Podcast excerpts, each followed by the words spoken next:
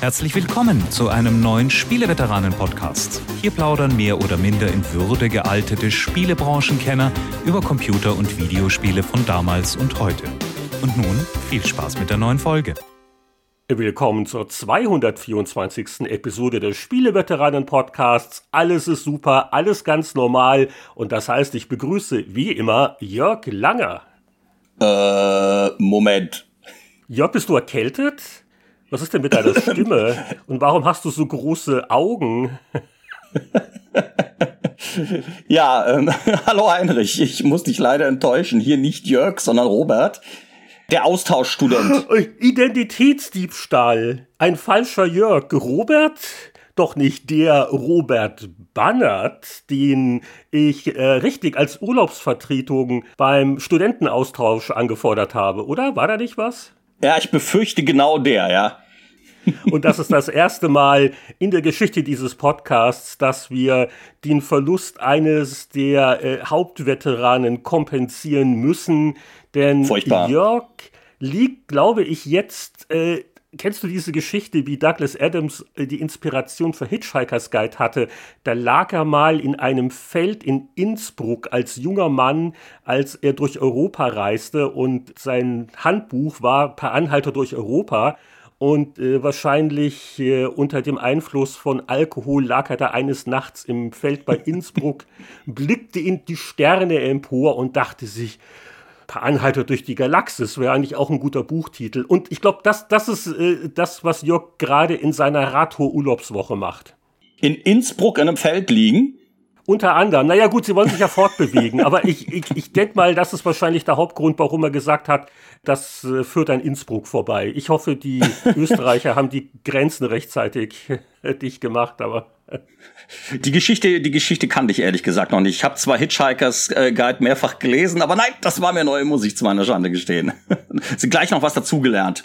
Äh, Ja, das weiß ich auch nur, weil ich hatte neulich günstig die gesammelten Werke, also die, ich glaube, fünf sind's Romane, Ja. äh, in irgendeiner Ausgabe, wo ein schönes Vorwort dabei ist. Und da wurde diese Anekdote dann auch mir mitgeteilt. Sehr witzig eigentlich. Ah, okay. Ich hoffe, ich kann ähm, ähm, der, der Sache irgendwie gerecht werden. Ich gebe mir Mühe. Ja, also so schwierig ist es jetzt auch nicht, einen Jörg zu vertreten. Du musst äh, ab und zu was über irgendwelche Weltkriegsstrategiespiele murmeln, was eh keiner versteht und und, und, und, und immer mir huldvoll lauschen, mich nie unterbrechen und ab und zu bewundernd stöhnen, wenn ich ein schönes Bromor gesagt habe. Das macht Jörg auch immer so. Das mit dem Stillsein könnte mir schwierig fallen. Das ist nicht unbedingt eine von meinen Stärken. Ja.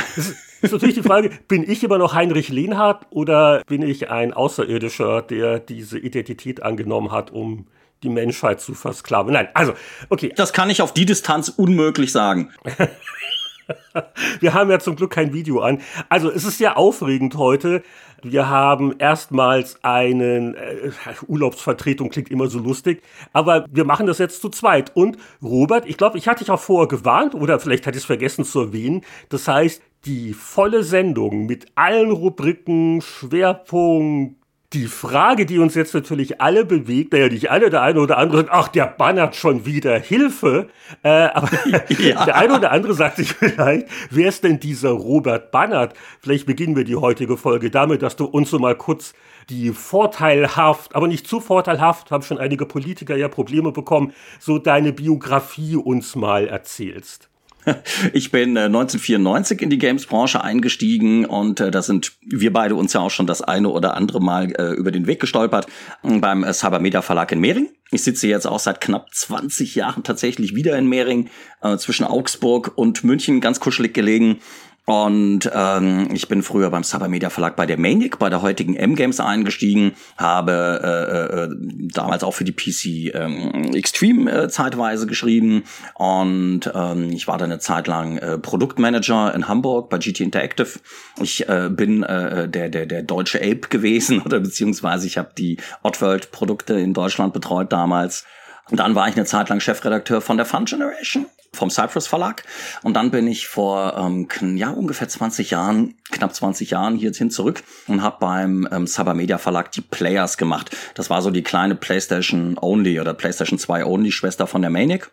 Und ähm, nachdem die dann leider eingestellt worden ist, habe ich mich dann ähm, selbstständig gemacht. Also ich habe ähm, äh, zuerst für den Mediaverlag in Scheideck, ähm, das war so mein Selbstständigkeitsdebüt, ähm, den PC Joker vom Homeoffice aus irgendwie ähm, für den Verlag fabriziert. Du, ähm, das ist ja spannend, das wusste ich ja überhaupt nicht. Den, den neuen PC Joker, ja, ja. Okay. Aber den, den, den gibt's auch nicht mehr, die neuen, oder? Den gibt's nicht mehr. Nee, nee, das war so ein ganz, ganz äh, kurzfristiges Projekt. Also die sind damit ähm, auf mich zugekommen, ganz ähm, überraschend. Ähm, ich hatte ursprünglich eigentlich nach dem Aus von der Players mir gedacht, okay, jetzt suche ich mir irgendwie halt, wie das dann so ist, halt eben, hier ist ein Job. Mm, und dann sind die irgendwie auf mich zugekommen und meinten halt eben, hey, hast du Bock irgendwie hier vom Homeoffice aus für uns ein Heft zu machen? Ja, und da ich damals auch wenig Lust drauf hatte, schon wieder mal umzuziehen, habe ich mir gedacht, ja, warum nicht? Ne? Weil ich bin ja immer zweigleisig gefahren. Also ich bin ja nicht nur Redakteur, nicht nur Games-Journalist, ich bin auch Grafiker. Ne? Äh, äh schwerpunktmäßig halt eben Zeitschriften, äh, Printmediengrafiker und habe mir dann gedacht, ja, warum nicht? Also ich kann das ja im Prinzip, ähm, ich kann die Grafik machen, ich kann die Chefredaktion machen. Dann habe ich das vom Homeoffice aus produziert. Das lief dann so anderthalb Jahre ungefähr, ne? weil ähm, der Verlag, der hatte nicht die Möglichkeiten, nicht die Mittel, bei diesem ganzen ähm, Cover-Mounting-Race irgendwie richtig äh, in die Competition zu gehen. Die hatten halt eine äußerst dürftige Cover-CD, noch nicht mal DVD, sondern nur CD vorne drauf mit also total popligen kleinen Minispielchen, die irgendwie wirklich keinen interessiert haben. Und das Heft war natürlich auch total unterbudgetiert. Das ist dann also nach anderthalb Jahren ungefähr ist dieser Neustart des PC Jokers dann wieder eingegangen. Und ähm, nachdem ich dann äh, wirklich irgendwie keine Lust mehr drauf hatte, ständig irgendwie unheimlich viel Energie und und und Zeit äh, und Ressourcen in die Produktion eines Hefts reinzustecken, das dann irgendwie nach ein, zwei, drei Jahren wieder dicht gemacht wird, habe ich mir dann gedacht, okay, habe ich mir dann gedacht, okay, komm, machst du mal einfach ein eigenes Heft, komplett ein eigenes Heft. Und dann habe ich eben äh, den Elektrospieler ähm, aus der Taufe gehoben. Das war so ein ein auf äh, äh also also so das mehr Bookesin als äh, Magazine, also halt eben richtig gebunden und richtig fett und richtig edel verarbeitet und halt eben wirklich sehr auf ähm, hochwertige Grafik ausgerichtet. Und ähm, der war für sieben, acht Jahre ungefähr am Kiosk immerhin. Er ist zeitweise ein bisschen unregelmäßig erschienen, aber ich habe immer geguckt, dass ich so drei, vier, fünf Ausgaben im Jahr produziere. Und ähm, ja, und als dann, ich sag mal, das Zeitschriftengeschäft dann eben ähm, immer weiter den Bach runterging und vor allem der Anzeigenmarkt immer weiter eingebrochen ist, habe ich mir halt gedacht, naja gut, okay, komm, du bist noch ein Plus mit dem Objekt. Es zeichnet sich aber langsam ab, dass sich das ändern könnte. Also habe ich dann halt eben den Stöpsel gezogen, bevor ähm, das dann irgendwie aufhört ähm, zumindest halbwegs lukrativ zu sein. Und ähm, habe dann eine Zeit lang ähm, eben also allein von Auftragsarbeiten ähm, überlebt. Also hier und da mal so Agenturservice. Also ich habe irgendwelche Broschüren und zum Beispiel auch mal irgendwelche Werbeanzeigen für Nintendo und solche Geschichten ausgearbeitet. Ähm, in der Hauptsache aber eben Artikel für verschiedene Medien Websites und Magazine geschrieben und, du hast dich ähm, durchgeschlagen, damit ja, hab mich so durchgeschlagen gezahlt werden kann. Äh, äh, das ist ja aber, ich sag mal, das ist ja aber in der Branche ähm, in der schreibenden Zunft immer schwieriger geworden. Ich sag mal, weil die Honorare ja. sind ja nicht unbedingt gestiegen in den letzten Jahren. Die, das ist der, die Preisstruktur ist ja völlig im Bach runtergegangen und man musste immer mehr schreiben und immer mehr tun, um irgendwie noch ähm, am Ende des Monats noch irgendwie im Plus zu sein. Und dann habe ich halt schon gemerkt, ne, mir fehlt außerdem das eigene Objekt, weil ich eigentlich halt jemand bin, der immer irgendwie ein Printobjekt betreut. Und dann habe ich mich halt eben entschieden, ähm, auf äh, Bücher umzuschwenken. Ja? Mhm. Ähm, ich, äh, auf Bücher umzuschwenken, weil ich mir gedacht habe, also wenn ich schon die ganze Zeit am Schreiben und am Layouten bin, dann äh, kann ich das auch für etwas machen, das äh, eine, eine längere Halbwertszeit hat. Also was dann halt nicht wie eine Zeitschrift nur ein, zwei, drei, vier oder fünf Wochen gekauft wird, sondern was äh, man produziert und was über Jahre hinweg gekauft werden kann und was außerdem äh, bei Sammlern im Regal landet und auch natürlich eine größere Gewinnmarge hat. Ne? Also jetzt jetzt mache ich und verkaufe ich Bücher, wo ein Buch halt eben, also wo ein Objekt, ein verkauftes Objekt nicht zwei, drei oder vier Euro, sondern halt drei 30, 40 oder 45 Euro kostet und wo du natürlich auch eine ganz andere Marge hast. Ja? Genau, dann bin ich eben auf Bücher umgeschwenkt und das ist das, was ich jetzt seit 2019 hauptsächlich mache, dass ich die Pixelbuchreihe herausbringe. Genau, also du kannst auch mit einer relativ kleinen Auflage für eine vielleicht nicht ganz so riesige Zielgruppe, kannst du aber trotzdem überleben, einfach weil, weil das ein höherwertigeres, teureres Produkt ist. Und genau, also der Name äh, der Buchreihe deutet es ja schon an, also du machst keine Kochbücher oder äh, Heimatkrimis, sondern. Vielleicht später irgendwann mal. ja, also ich, ich, weiß nicht, es ist ja schon jede Region mit einem Heimatkrimi bedacht worden, aber der Großraum Mehring, da, da gibt es ja auch so einige Felder, da könnte ja auch mal eine Leiche liegen bei euch, ne? mit Sicherheit, ja. Aber nein, aber du, also, also, also Pixel und das sind äh, Retro-Bücher oder was ist das Besondere an diesen Retro-Spielebüchern? Es ist so, äh, ähm, dass äh, ich halt eben eine Buchreihe starten wollte, wo ich also zum einen, ich sag als als als Journalist aktiv sein kann und zum anderen aber auch ich meinem meinem Spielegrafik und Pixelfetisch Genüge tun kann. und äh, das heißt, das ist eine Mischung eben aus ähm, Artbook, aus Coffee Table Book und ähm, aus journalistischem Werk. Ne? Also das heißt, also wir ähm, spielen für jedes von diesen Büchern äh, hunderte von, von Games, machen hunderttausende von Screenshots, äh, fügen die zu riesengroßen Level-Maps zusammen, rekonstruieren irgendwelche Bossgegner in, in wochenlanger Feinarbeit und äh, bilden die Spiele dann tatsächlich auf eine Art und Weise ab, die halt eben die Stimmung, die Atmosphäre äh, der Games einfangen soll. Das heißt also, wenn du diese Bücher aufschlägst, dann sollst du einfach dich wieder in dieser Sphäre und also in dieser Zeit und in dem jeweiligen Spiel äh, gefangen oder vielmehr geborgen fühlen. Das heißt, es wird natürlich ganz intensiv der Nostalgienerv gekitzelt, ganz klar, aber wir nehmen äh, natürlich auch eine journalistische Einordnung vor. Also das heißt, ähm, wir ähm, sortieren die Spiele nicht ganz klassischen Genres, sondern vielmehr in Strömungen ein. Wir analysieren, was für Auswirkungen die jeweiligen Spiele und Designströmungen auf die Entwicklung des Genres und der Spiele insgesamt hatte. Und ähm, wir führen natürlich auch teilweise Interviews mit den Machern. Also äh, es findet also auch schon viel äh, journalistische Analyse und Einordnung statt. Und das halt alles sehr, sehr schön und sehr hochwertig in Hardcover-Büchern verpackt. Also in Deutschland ähm, bringe ich die Buchreihe äh, mit meinem eigenen Verlag, mit der Edition Elektrospieler heraus. In ähm, England werden wir momentan über äh, Bitmap Books verlegt und äh, in Frankreich ähm, über Third Editions. Das ging also tatsächlich recht schnell. Also wir sind mit diesem ähm, Buch äh, 2019 beziehungsweise vor 2019, bevor es rauskam, eben bei verschiedenen Verlagen vorstellig geworden. Wir haben mehrere Deals angeboten bekommen. Äh, teilweise äh, haben sich die Verlage auch nicht so recht getraut, weil es halt ein inoffizielles Buch ist, weil das alles inoffizielle Bücher sind und äh, manche von den im Games-Bereich erfahrenen Buchverlagen ja schon irgendwelche äh, offiziellen Deals mit den Herstellern laufen haben. Ja, die möchten sich dann natürlich nicht mit denen verderben. Und ähm, ja, und deshalb äh, sind die Deals, die wir angeboten bekommen haben, war klang am Ende alle nicht besonders lukrativ. Darum haben wir dann gesagt, okay, komm, wir machen das mit einem eigenen Verlag. Danach kriegen wir außerdem nicht nur irgendwie ein paar Tantiemen, sondern haben auch die größere Marge. Und dann kam dann so aus Zufall dann eben völlig, völlig äh, so unverhofft dann eben auch ganz überraschend dann noch der äh, Sam Dyer von Bitmap Books aus England und hat eben Wind davon bekommen und hat Sachen, hat Bilder gesehen, hat Seiten gesehen, fand die tollen, hat gesagt, ja, er möchte uns sofort unter Vertrag nehmen. Und äh, so kam dann eins zum anderen und äh, lief dann auch eben in Deutschland. Das erste Buch tatsächlich schon echt hervorragend, also wirklich überraschend gut. Wir sind sehr, sehr gut durchgestartet.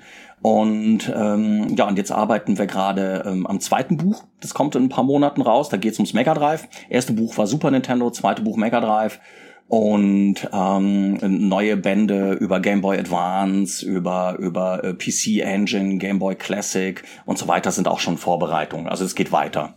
Jetzt muss ich aber gleich mal eine interessierte Frage stellen, als jemand, der seit Jahren an, an irgendwelchen E-Books nur rummacht und es gar nicht wagt, an richtig Print zu denken. Äh, das muss ja auch vorfinanziert werden. Das ist ja gerade, wenn du sagst, ne, mhm. äh, schöne Ausstattung, Papier und viele Farben. Das kostet ja alles Geld oder sind da die Drucktechnologiefortschritte so gravierend gewesen, dass das alles nicht mehr so wild ist? Oder wie äh, trägt man dieses finanzielle Risiko als eigener Verlag? Ja, es ist ähm, klar natürlich, also ein Risiko hast du selbstverständlich, aber ähm, also wie du gerade schon gesagt hast, also zum einen äh, gibt es bei der Drucktechnologie natürlich in den letzten Jahren oder gab es also ähm, intensive Fortschritte, weshalb man heute auch kleinere Auflagen, also ziemlich, also hochwertig drucken kann.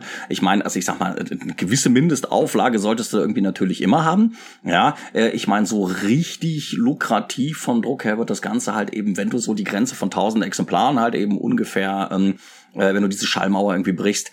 Aber ähm, du kannst relativ gut kalkulieren. Also du kannst zum Beispiel auch irgendwie immer wieder mal vielleicht mal 300, 400 oder 500 Bücher zum Beispiel irgendwie hinterher schieben und neu drucken. Das geht heutzutage. Plus, wir verkaufen überwiegend, in Deutschland zumindest, über den eigenen Webshop. Der Vorteil ist ja, da das ein äh, Bücher für Nischenpublikum sind, kannst du diese Nische natürlich sehr genau adressieren. Du weißt, wo sich die Leute, wo sich die Adress wo sich die Interessenten äh, rumtreiben. Du weißt, was für Magazine und Websites die lesen. Du weißt, in welchen Communities die unterwegs welche sind. Podcasts die welche, hören. Genau, welche Podcasts sie hören.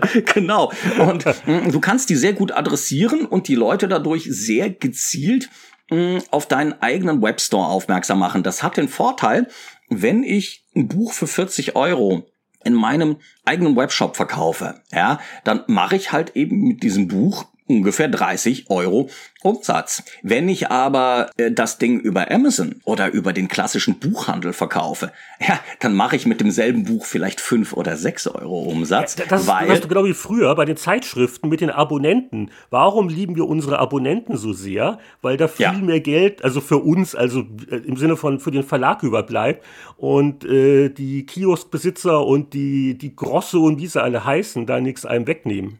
Ganz genau, das ist also exakt das. Ne? Also ich hatte mich damit natürlich auch früh äh, beschäftigt.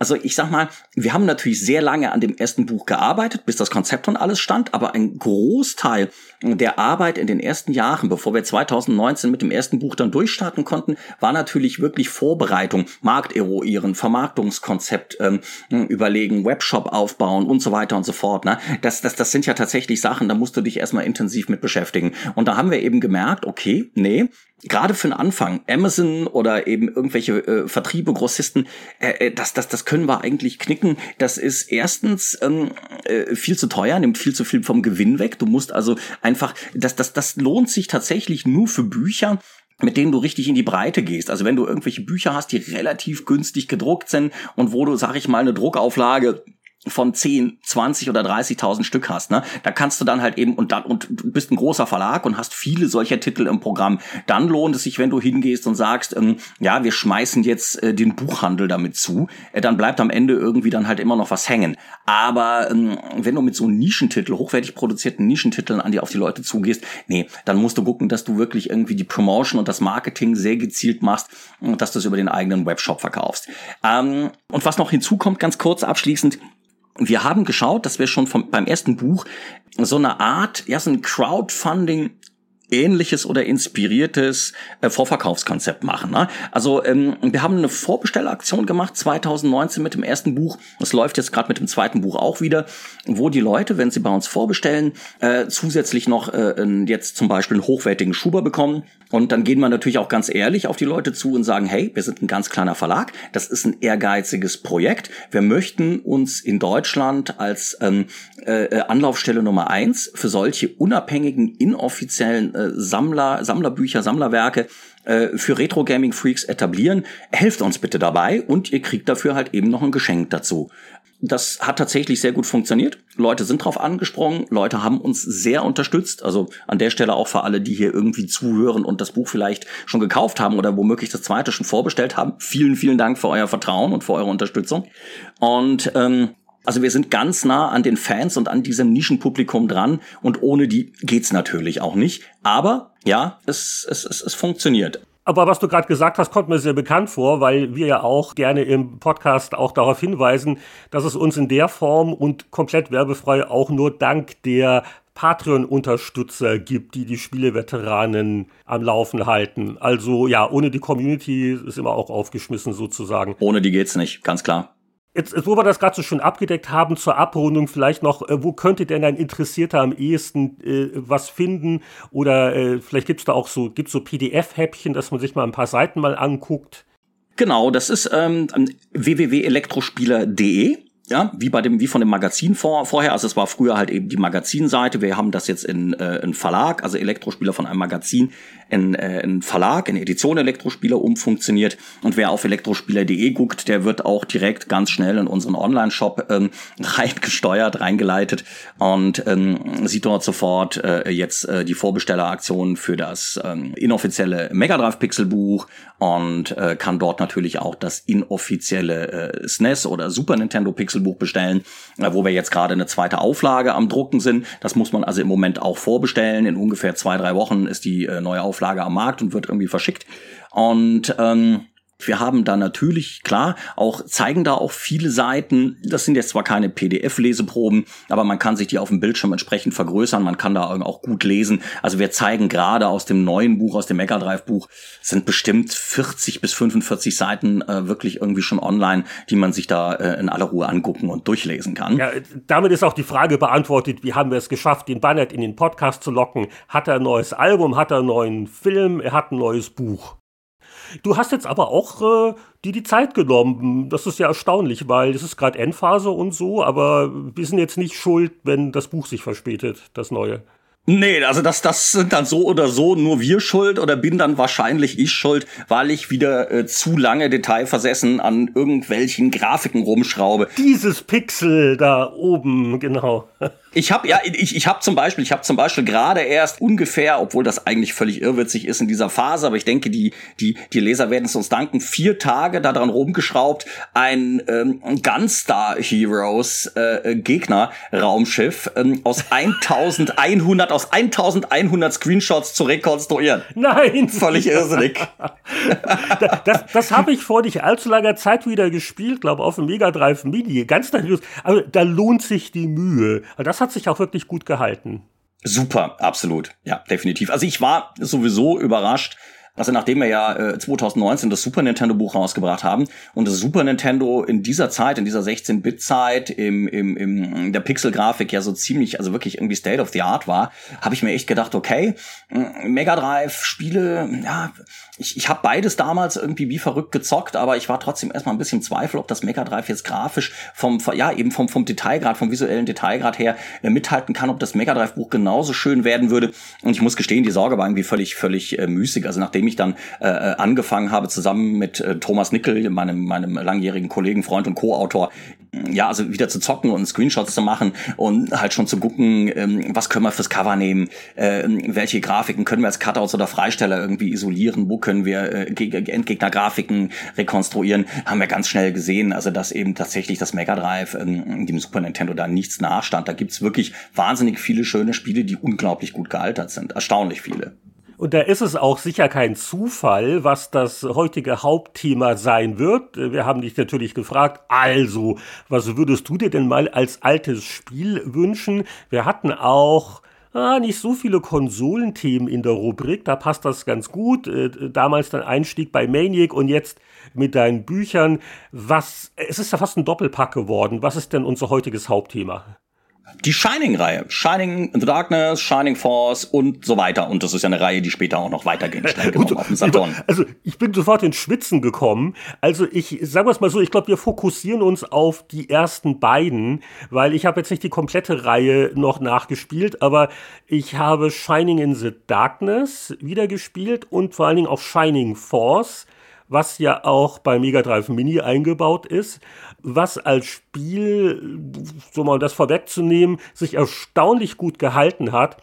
Also wir, wir scheinen heute quasi in äh, die frühen 90er auf dem Mega Drive zurück. Genau. Im Hauptsegment der heutigen Sendung.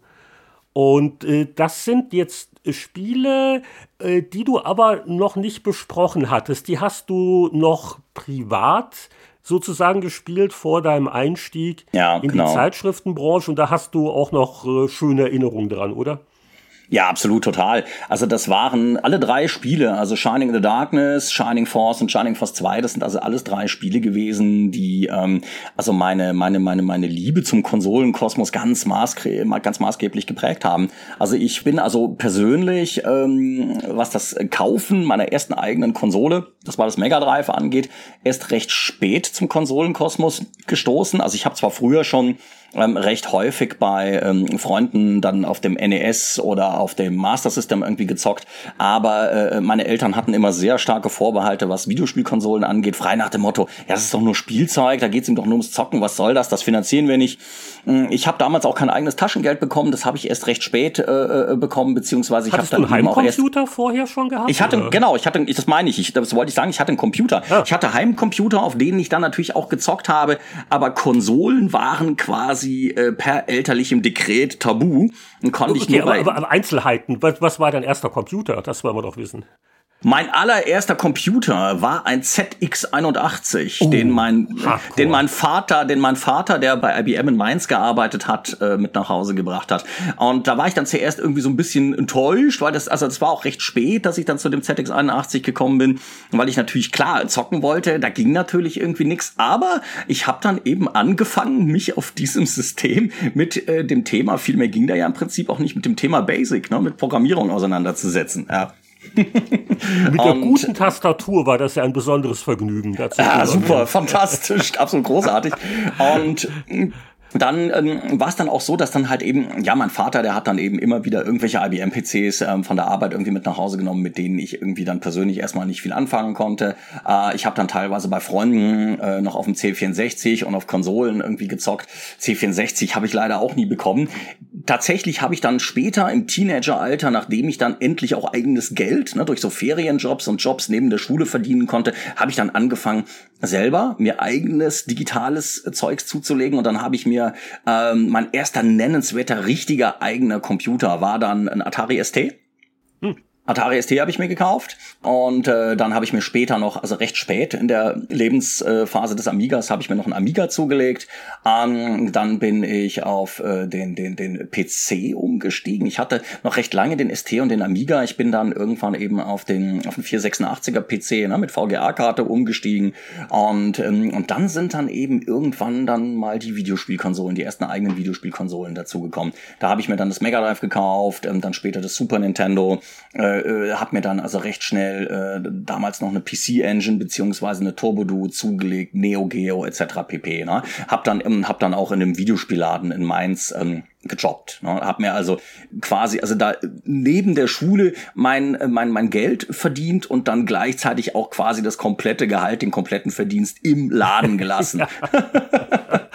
ja, ich glaube, viele von uns haben so ihre ersten Berufsjahr auch ähnlich verbracht, nach dem Motto, frei verfügbares Einkommen wurde auch ich wieder in Hardware investiert. Sofort. Was ja ganz lustig ist, also ausgerechnet diese völlig unnützen von deinen Eltern zu Recht mit Argwohn betrachteten Spielkonsolen, ohne ja. die hättest du ja kaum dann den Job bei der Maniac gekriegt, weil Maniac war ja nur Konsole, ne? Ganz genau, absolut, das war's. Und das war ja, war ja so der Witz, ne? Ich, ich habe dann bei eben diesem Videospielladen gearbeitet, bei, äh, bei Zap Games äh, in Mainz damals. Und ähm, beziehungsweise das war so eine Kombination aus, aus, aus Videospielladen und Comicladen. Das war so zweigeteilt. Das war Zap Games, war der Videospielladen, Durchblick war der Comicladen, die waren zusammen unter einem Dach. Heute heißt es jetzt, glaube ich, nur noch Zap Games. Und ähm, dann habe ich dann, äh, nachdem ich dann die, die, die Schule abgeschlossen hatte, habe ich mir dann halt überlegt, hatte ich so eine Phase, ja, was mache ich jetzt irgendwie eigentlich? Ähm, studiere ich jetzt? Mache ich eine Ausbildung? Ähm, und äh, was zum Teufel mache ich jetzt eigentlich? Ich wusste, ich wollte schnell äh, möglichst viel eigenes Geld verdienen. Ich wollte schnell von zu Hause raus, weil bei uns damals immer sehr stark der Haussegen schief stand und ich, ähm, mein Vater und ich, wir waren uns nicht so wirklich grün. Ähm, ich wollte ich, ich wollte schnell raus und ähm, dann habe ich dann eben tatsächlich so in der Orientierungsphase, nachdem ich mit der Schule fertig war, dann eben im Zap Games dann also auch wirklich äh, Fulltime eine Zeit lang gearbeitet und habe dann über diese Connection natürlich auch äh, die Manic kennengelernt, weil die Manic damals auch unter anderem beim Zap Games ihre Importmuster bezogen hat. Ah. Ganz, ganz genau. Und dann habe ich dann eben, als der damals der Ingo Zaborowski bei der ähm, Manic ausgestiegen ist, weil er dann bei Psychnosis als PR-Manager eingestiegen ist, habe ich äh, dann also quasi ja seine Position übernommen. Also habe dann halt damals mal so ein paar äh, Probeartikel hingeschickt und hatte dann so meinen eben ganz klassisch, ne, bin dann also ich bin ja in Mainz groß geworden und bin dann halt eben dann dann dann äh, hier damals mit dem Zug nach Mehring reingefahren in die bayerische Provinz und Mehring ist ja heute noch Provinz, aber damals war es wirklich die tiefste Provinz. Ja, oh, gut. Also, also sie hatten schon Strom und es gab Straßen. Das weiß es gab noch. Strom, Straßen und fließend Wasser, aber auch nicht viel mehr. Auch nicht viel mehr. und ähm, äh, genau, und dann äh, ich, ich mein Vorstellungsgespräch damals bei, bei, bei Martin und bei, bei Martin Gark schon bei Andreas Knauf gehabt. Und ähm, ja, und dann kam dann auch tatsächlich, also dann recht überraschend dann damals ähm, der, der, der, der Anruf, die, die, die Zusage. Ja. Und dann bin ich dann damals mit Sack und Pack also quasi von einem Tag auf den anderen nach Mehring umgezogen. Das musste ganz schnell gehen. Äh, ich hatte da, ähm, ich kann mich noch erinnern, ich habe dann also mit händeringend noch schnell nach einer Wohnung gesucht. Dann hatte ich auch eine Wohnung gefunden. Allerdings, äh, als ich dann hier hingezogen bin und hier ankam, war mein Vermieter äh, mit dem Einbau der Fußbodenheizung immer noch nicht fertig. Und dann habe ich wirklich bestimmt ein, zwei Monate ähm, äh, zwischen meinen Umzugskartons, die in der Redaktion gestapelt waren, auf der Luftmatratze, in der Redaktion gepennt, in der Redaktion gelebt, gepennt, Ach. gearbeitet. Das war das schon, das war schon ziemlich wild und hab und hab äh, bei Andreas Knauf, ähm, eben einem der, der der Mitgründer und dem dem Anzeigenleiter und Produktioner, der äh, seine Wohnung damals über der Redaktion hatte, also im, im selben Haus, habe ich dann alle paar Tage mal geduscht. Das war hart. Das war richtig hart. Eine große. Wohngemeinschaft. Und, und, bei, und bei Martin Gaksch wurdest du ab und zu dann durchgeführt hat oder nein? Soweit ging's nicht. Insoweit ging's, nee, soweit ging's nicht. Ich meine, da war, da war damals, äh, äh, heute ist das ein bisschen anders. Also heute ist unter der Redaktion äh, auf der einen Seite ein Fitnesscenter, auf der anderen Seite irgendwie so Wachturmgemeinschaft und äh, da ja und da wo heute alles was man braucht und da wo heute der Wachturm sitzt oder die Zeugen Jehovas sitzen, da ist jetzt irgendwie äh, da war früher ein Kinderbekleidungsladen und auf der anderen Seite äh, war ein, ein Rewe drin oder beziehungsweise minimal war das glaube ich damals noch und dann habe ich halt eben ja mich da unten halt eben vom Bäcker und von fünf Minuten Trine und sowas ernährt, ja. Wir, wir, wir bräuchten eher die Zeugen Marios, die sollten da mal einziehen. Genau. Also auf alle Fälle wilde Zeit, lustig, also war ein lustiger Einstieg. Du, du, du warst doch sehr jung, also quasi frisch von der Schule. Wie alt warst du da? Äh, da war ich äh, Ende 19, Anfang 20. Ja, ja Wahnsinn. Ja, da macht man sowas, das geht schon.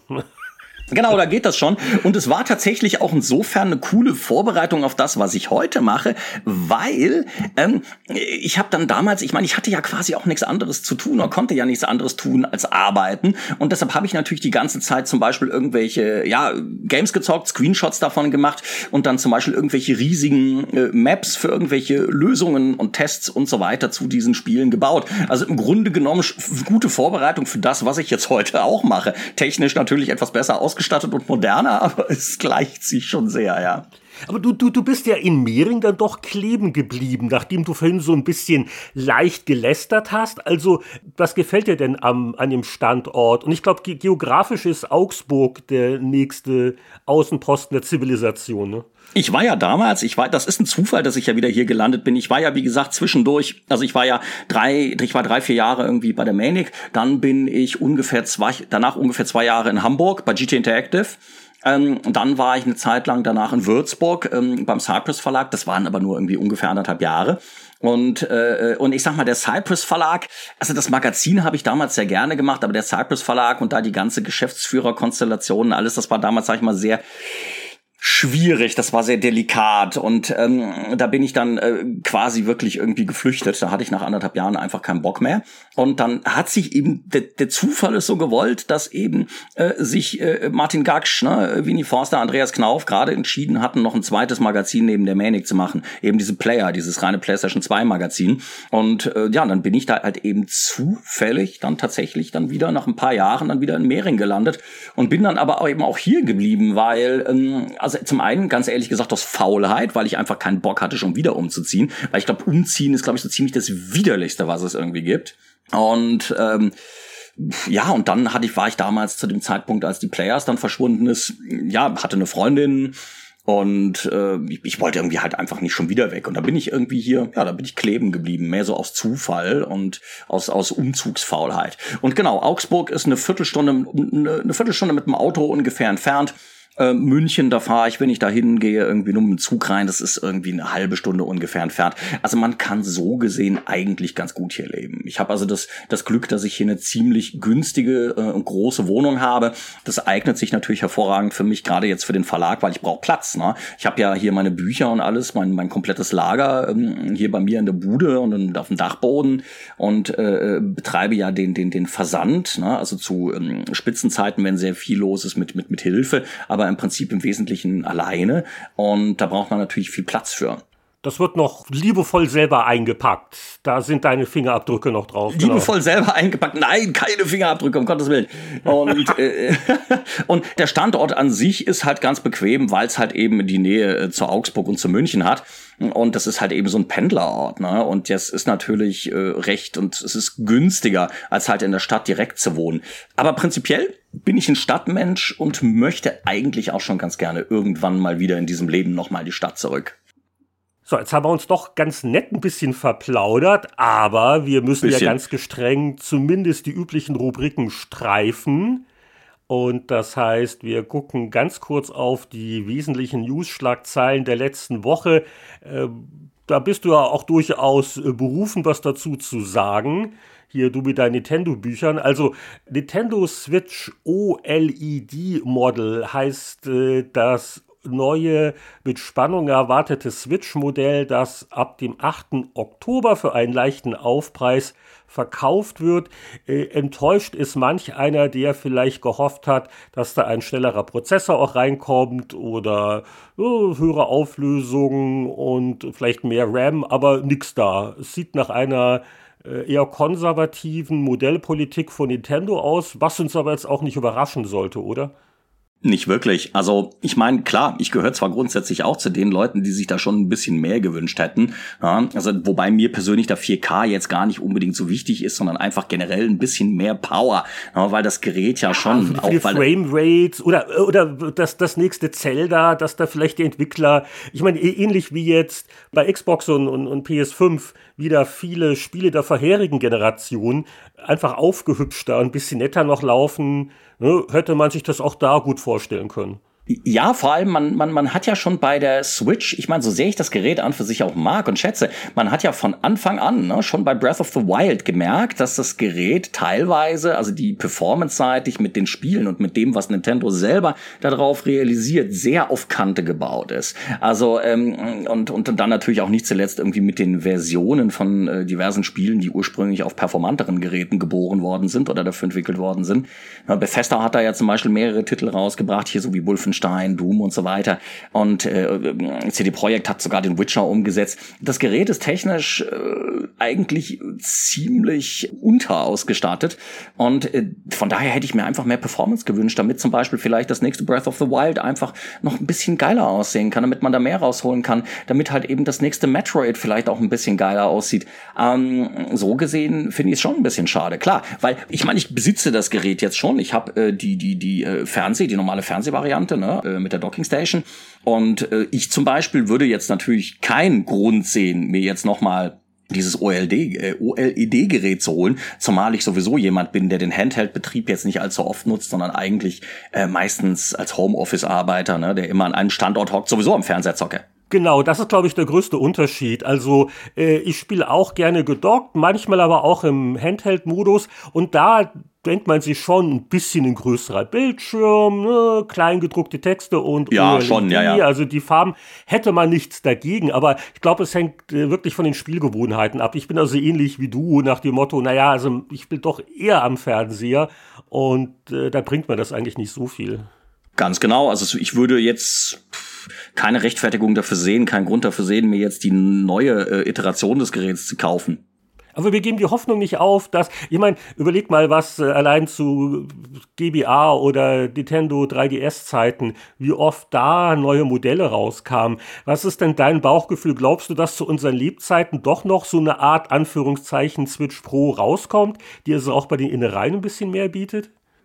Das ist die Frage. Also ich könnte mir eher vorstellen, dass Nintendo vielleicht generell ähm, eine Switch 2 oder sowas in der Richtung rausbringt. Also ich, ich meine, sie sind ja jetzt mit diesem Konzept, mit diesem Hybrid-Konzept, ne, Docking Station, TV-Betrieb auf der einen und dann halt eben Handheld-Betrieb auf der anderen Seite, sind sie jetzt ja schließlich sehr gut gefahren, sind sie sehr erfolgreich gewesen und äh, sie werden wahrscheinlich schon in Zugzwang sein, irgendwie in den nächsten Jahren ein neues, performanteres System rauszubringen und deshalb könnte ich mir schon vorstellen, äh, dass sie einfach eine Art Switch 2 bringen oder zumindest ein sehr Switch-verwandtes Konzept äh, äh auf den Markt bringen werden. Weil es war doch bisher eigentlich immer so, wenn sie äh, zum Beispiel auch eben beim 3DS ne, oder beim DS, wenn sie äh, eine neue Iteration dieses Gerätes rausgebracht haben, also eine, die halt noch mal irgendwie doch was maßgeblich Neues gebracht hat, vielleicht ein bisschen mehr Performance oder eben noch mal ein größerer Schirm, dann hat das doch eigentlich immer schon so langsam den Abgesang dieser Generation eingestimmt.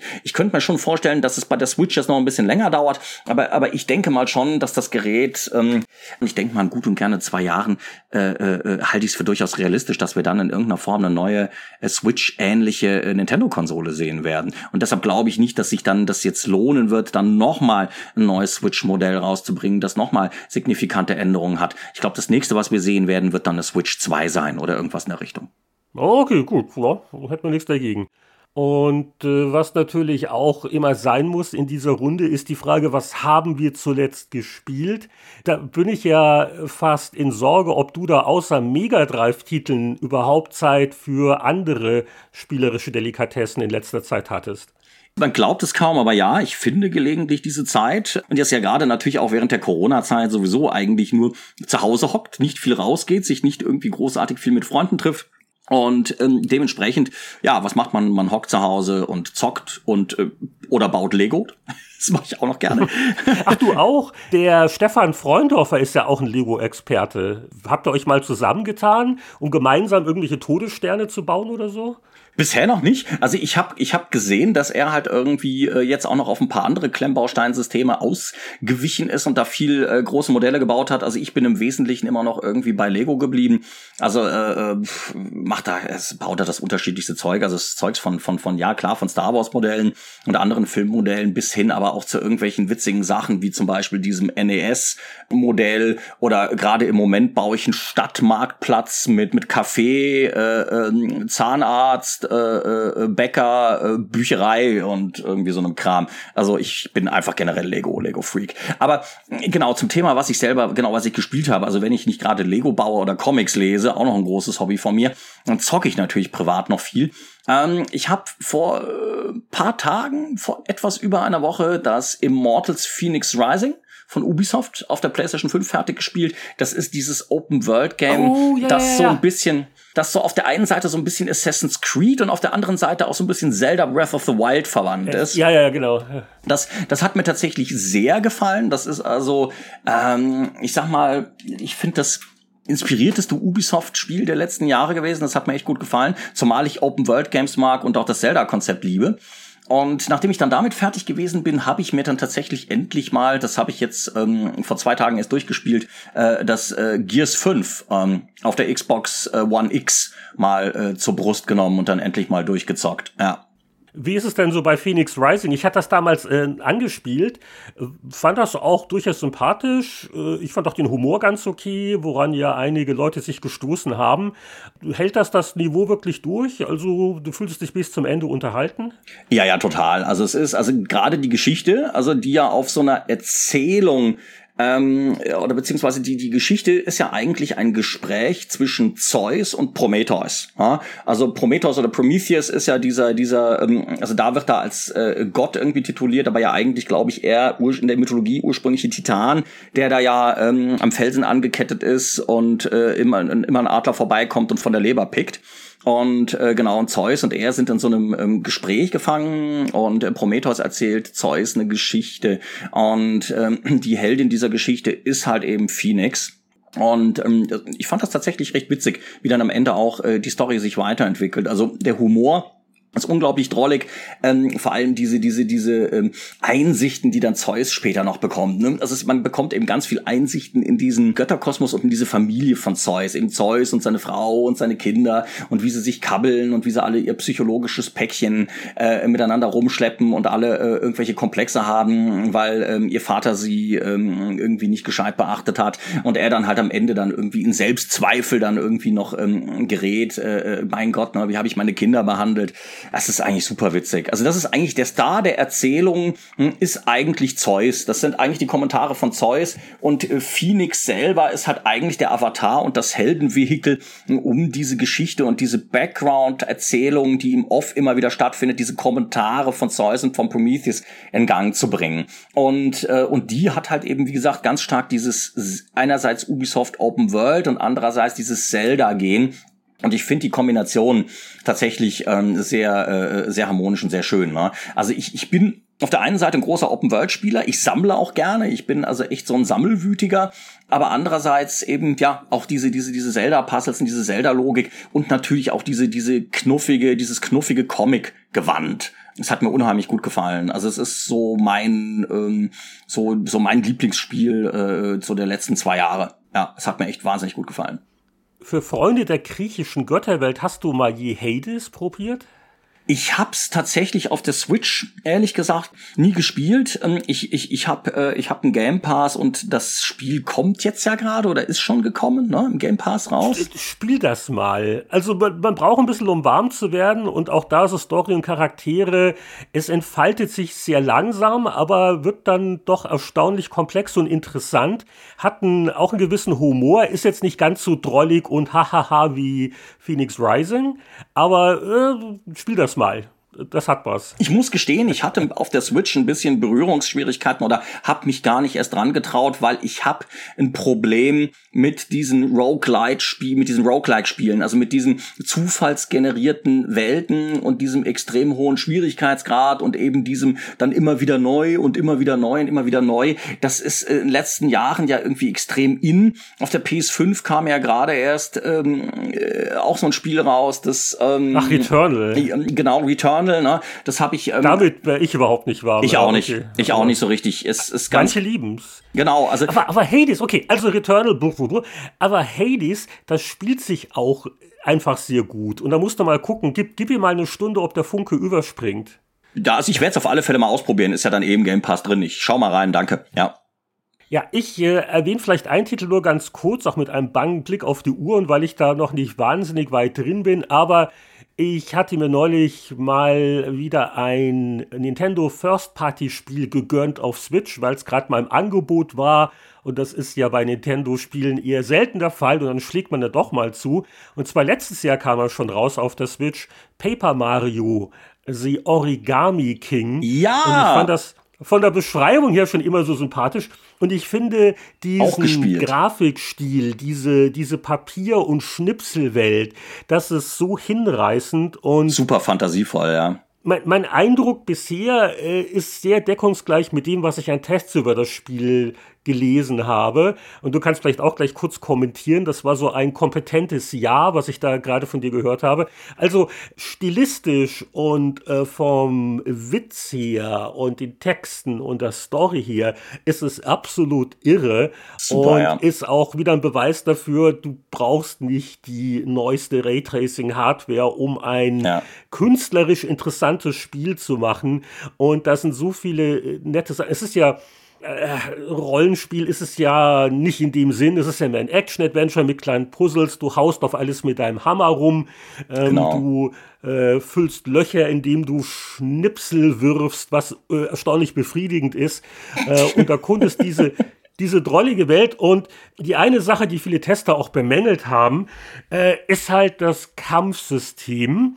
Und sie haben mal versucht, was anderes zu machen, aber es ist lästig, ist vielleicht zu negativ, aber also das macht nicht so wirklich wahnsinnig viel Spaß. Das Kampfsystem ist ja wie so ein, so ein Minigame eigentlich, wo du ja, du musst halt eben, du musst halt ja. eben immer die Gegner, die sind in so verschiedenen Ringen angeordnet in so einer Arena und du musst sie möglichst in Reihen oder Muster bringen, damit du halt sie mit deinen Attacken möglichst viele auf einmal erwischen kannst. Ne? Genau. Und äh, das spricht mich jetzt nicht so sehr an, aber äh, gut, ich, ich, bin noch nicht wahnsinnig weit drin im Spiel. Ähm, also das lässt mich noch ein bisschen kalt. Äh, ich wäre jetzt eher im Lager der Leute, die auf der Wertungskonferenz sagen, ein 70er reicht als Gesamtwertung, einfach weil die Kämpfe so eher lustlos sind. Ähm, keine Ahnung, wo bist du denn? Also ich, also ähm, ja, also ich muss gestehen, mir ging es irgendwie am Anfang recht ähnlich. Also es ist ja grundsätzlich bei allen Paper Mario Spielen und auch generell bei allen Mario Rollenspielaffinen Titeln, wie zum Beispiel es gibt ja diese Mario und Luigi ähm, Rollenspielreihe und dann gibt's ja äh, äh, äh auch noch irgendwie so ein Crossover, so ein bisschen Paper Mario und so ein bisschen Mario und Luigi. Also ich sage deshalb, diese ganzen Mario-Rollenspiele haben im Grunde alle ein sehr verwandtes Kampfsystem, das aber trotzdem in jedem neuen Teil immer wieder versucht, äh, was Neues, was Neues irgendwie hinzuzufügen. Also in dem Teil ist es jetzt eben die Geschichte mit diesen Gegnern Muster in der Arena anordnen. Beim letzten Teil äh, auf der Wii U war, ich versuche mich gerade zu erinnern, da war es irgendwas mit Farben, glaube ich. Ich kann mich nicht mehr ganz erinnern. Ich habe es auch gespielt. Und ja, und äh, ich, ich, mein Problem ist immer so ein bisschen, dass sie immer, finde ich, versuchen, krampfhaft neue Elemente zu finden. Ob das jetzt dann Sinn macht oder nicht, ähm, das finde ich teilweise ein bisschen unnötig. Darum habe ich auch hier hier beim Origami King eine Weile gebraucht, um mit dem Kampfsystem warm zu werden. Aber ja, nach einer gewissen Zeit muss ich sagen, ist es mir gut und easy von der Hand gegangen. Fand ich es dann eigentlich ganz witzig. Das Einzige, was ich recht schwerfällig finde und wo ich nicht so ganz mit d'accord gehe, das sind die Bossgefechte. Also die äh, sind halt, finde ich, eben wegen dieser ganzen, wegen dieser ganzen speziellen irgendwie Taktik, Strategie, die sind, finde ich, sehr schwerfällig und irgendwie sehr zäh. Die finden manche toll, die haben mir, haben mir nicht gefallen. Aber die normalen Fights, da habe ich mich dann irgendwie dran gewöhnt und habe es dann einfach weitergespielt, weil eben ja, wie gesagt, einfach die Erzählung einfach und unheimlich knuffig ist, der Humor unglaublich süß ist und natürlich auch wieder, ich habe es auf Deutsch gespielt, finde ich immer wieder bemerkenswert, auch einfach eine unglaublich gute deutsche Übersetzung, wahnsinnig gute Texte einfach. Also das Humor spiele ich top. auch freiwillig auf Deutsch, ja, also ja, generell die total. ganzen Nintendo First Party Sachen sind klasse. Ja, das ist, also da fällt einem auch, ne, da fehlt einem auch, äh, das merke ich bei Nintendo dann immer wieder, da fehlt einem auch die, die Sprachausgabe, wo man das bei anderen Spielen dann eher bemängelt, so, warum keine Sprachausgabe oder warum keine deutsche Sprachausgabe, warum keine Synchro. Nintendo hat ja diese Synchro im Prinzip gar nicht erst, da gibt's dann ja höchstens so ein Comic-Sprech, so ein Gesabbel und äh, es stört nicht, stört nicht, also weil es einfach vom ganzen Timing, die Pointen, super, also toll, ja.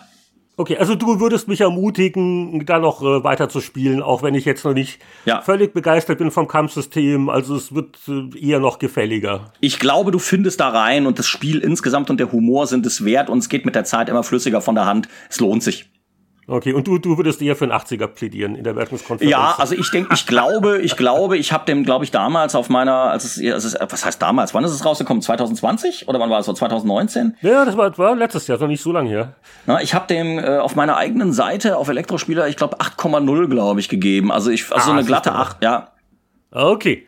Ja, was wir auf jeden Fall beide gespielt haben in den letzten Tagen, sind gewisse Mega Drive-Klassiker und deswegen genau. geht es jetzt weiter nicht nur mit dem alten Spiel, sondern den alten Spielen. Es scheint dann noch was auf uns zuzukommen.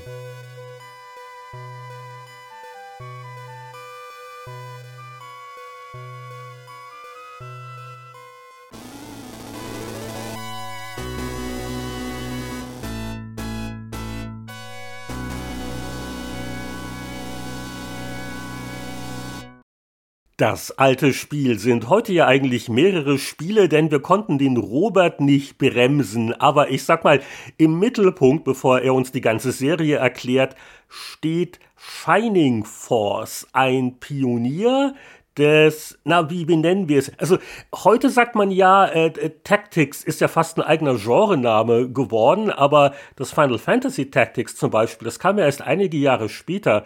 Strategie, Taktik, Rollenspiele. Ja, ja, ja, genau. Das ist wobei, wobei ja tatsächlich bei Shining Force der erste Teil ja eigentlich sogar noch eher weniger äh, verrollenspielt war. Der zweite war eigentlich sogar, der zweite war eigentlich rollenspielerischer irgendwie als der erste. Während Shining Force war das ein zweigeteiltes Team. Das war einerseits irgendwie Climax und dann Sonic Software Planning. Und dann, als es mit Shining Force eben mit dieser Taktik-Rollenspielreihe weiterging, ähm, da war es dann äh, eben Sonic Software Planning. Und äh, die haben äh, sich sehr stark ähm, von Dragon Quest, haben sie gesagt, damals inspirieren lassen. Also die Art und Weise, wie die Spielwelt dargestellt wird, wie die Figuren sich bewegen und so weiter. Also die haben sich irgendwie offensichtlich sehr von Dragon Quest inspiriert gefühlt, die Entwickler, und haben dann aber eben gesagt, ja, bei Dragon Quest gefallen, gefallen uns die Kämpfe aber nicht. Und deshalb war ihr Anspruch, also ein ähm, Spiel zu konstruieren, das um ein vor allem sehr gutes Kampfsystem herumgebaut ist. Also denen ging es halt eben dann nicht so stark darum, dass man sich in irgendeiner Spielwelt frei bewegen kann. Sie wollten einfach zeigen, dass äh, man sowas ähnliches wie Dragon Quest eben komplett aufs Kampfsystem und eben ein ausgereifteres, taktischeres Kampfsystem fokussiert entwickeln kann. Ja. Erst mit dem zweiten Teil kam dann irgendwie auch noch so wieder ein bisschen mehr Bewegungsfreiheit über die Oberwelt und so weiter zusammen. Das war aber teilweise auch dem Umstand geschuldet, dass dann äh, teilweise äh, welche von den alten Entwicklern vom ersten Shining Force ausgestiegen sind und es dann teilweise wieder ein neues Team gewesen ist, weil die Serie, egal wie beliebt sie auch ist, von Sega leider immer ziemlich ähm, kurz gehalten und immer totgespart worden ist. Ja, ja, ja. und da gibt's auch ein, eine super Geschichte, die habe ich in einer äh, englischen Retro-Gamer entdeckt. Die haben erst neulich gesprochen mit dem Hiroyuki Takahashi. Und das war für mich hochinteressant. Äh, der ist Gründer und auch, glaube ich, heute noch der Chef mehr oder weniger von Camelot. Und Camelot, das ist ja, ja ein seit vielen Jahren im Nintendo-Lager heimisches japanisches Entwicklungsstudio. Das ist dasselbe Studio im Prinzip. Das ist im Prinzip ja, das, das, das ist Sonic Software Planning. Kam, genau, ja. erst kürzlich kam ja ähm, Mario Golf ne? und so weiter und so fort. Ja. Und ich hatte zum Beispiel gar nicht überrissen gehabt, dass die zurückgehen auf dieses geheimnisvolle Sonic Software Planning. Das war quasi die Urform von Camelot. Genau, und die haben dann ja später, die haben dann ja später noch diese äh, Golden Sun Spiele für den Game Boy gemacht. Oh, die waren aber auch nicht schlecht. Das, das erste Die waren gut, die waren saugut. Die haben die Golden Sun Spiele gemacht für den Game Boy. Die haben dieses äh, Beyond the Beyond für die PlayStation gemacht, dieses ganz frühe PlayStation Rollenspiel. Das war nicht so beliebt. Ja. Ähm, und äh, dann haben sie dann später eben auch noch für den für den äh, DS ähm, das äh, Golden Sun 3 gemacht. Das ist aber irgendwie nicht so besonders gut angekommen. Und danach und ja, und seitdem sind sie jetzt in der in der äh, Nintendo Sportspielecke gelandet. Ne? Die haben ja auf dem Saturn haben sie auch noch die Shining-Serie noch weitergespielt, ne? also noch weiter äh, geführt. Es gab ja damals noch Shining Force-Spiele für den für den Game Gear drei Stück. Da ist aber, wenn ich mich recht entsinne, glaube ich, nur das zweite in den Westen gekommen. Also äh, drei ähm, äh, Game Gear Spiele, die im Prinzip, wenn ich mich recht entsinne, handlungstechnisch zwischen Shining Force 1 und 2 auf dem Mega Drive äh, gehören, ja, und ähm, die dann teilweise noch in dieser Shining Force CD Collection, also für das Mega CD damals noch ähm, neu veröffentlicht worden sind. Dann gab es dann später auf dem Saturn noch dieses äh, leicht Zelda-mäßige Action-Adventure, das ähm, Shining Wisdom, ja, das dann ähm, storytechnisch wieder äh, direkt nach Shining Force 2 kommt. Und dann wiederum gibt's halt eben noch dieses, äh, ja, eben dann das Shining in the Darkness, das ja eigentlich als allererstes Spiel der Reihe rausgekommen ist, damals auf dem Mega Drive, das aber chronologisch von der Story her äh, den Abschluss der gesamten Reihe äh, darstellt. Das heißt also, die ganzen Shining Force Spiele, die dann später rausgekommen sind, sind quasi die Vorgeschichte ähm, zu Shining in the Darkness. ähm, ja, also der Dark Soul, der Antagonist aus Shining in the Darkness, ist der Sohn des Antagonisten aus dem ersten Shining Force Spiel. Okay, du, du kennst dich mit der Serie gut aus. Ich war dort, also es ist ein riesen Kuddelmuddel, ja, ja. Und und dann äh, es gibt ja außerdem noch auf dem Saturn noch Shining the Holy Ark. Das ist eben so ein äh, Shining in the Darkness, ähnlicher Dungeon Crawler. Es ist halt eben kein Strategiespiel, es ist auch wieder so ein Dungeon Crawler. Und dann gibt es eben auf dem Saturn auch noch das Shining Force 3. Und da ist wieder der Punkt, dass diese beiden Spiele erzählerisch, also storyseitig, mit den anderen Spielen dann wiederum nichts zu tun haben. Das ist dann irgendwie wieder ein eigenes Ding. Also das ist dann Shining in the Holy Ark storytechnisch und dann Shining Force 3 erzählt Shining the Holy Ark weiter. Also es ist insgesamt, wie gesagt, ein riesiger, ein riesiger Kuddelmuddel mit dieser Reihe. Ne? Die, also die ersten Hörer kriegen jetzt Kopfschmerzen vor lauter Shining. Ja, ja, Shining. Das ist, Aber deswegen, also unser, unser Mittelpunkt ist heute Shining Force. Nicht zuletzt auch deshalb, weil jeder Besitzer eines Mega Drive Mini kann das auch mal schnell mal spielen mit dem relativ authentischen Controllergefühl, weil Shining Force ist zumindest da auch mit dabei, mit eingebaut, ist auch wirklich eins der äh, Spiele-Highlights, finde ich, äh, Total. der Konsole.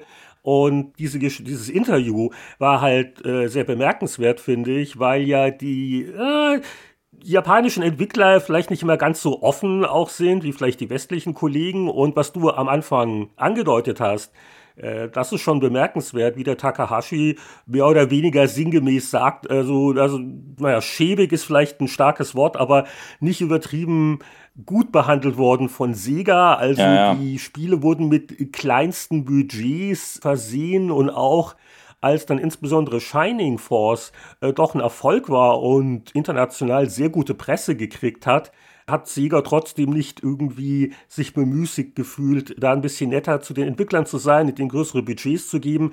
Also das war dann so eine Sache, die über die Jahre ging und die auch dann dazu geführt hat, äh, warum äh, Camelot dann bei Nintendo in die Arme gelaufen ist. Und zu den Inspirationsquellen und Herkünften noch, der Takahashi, der kam ja von Enix, äh, ich glaube Dragon Quest 4.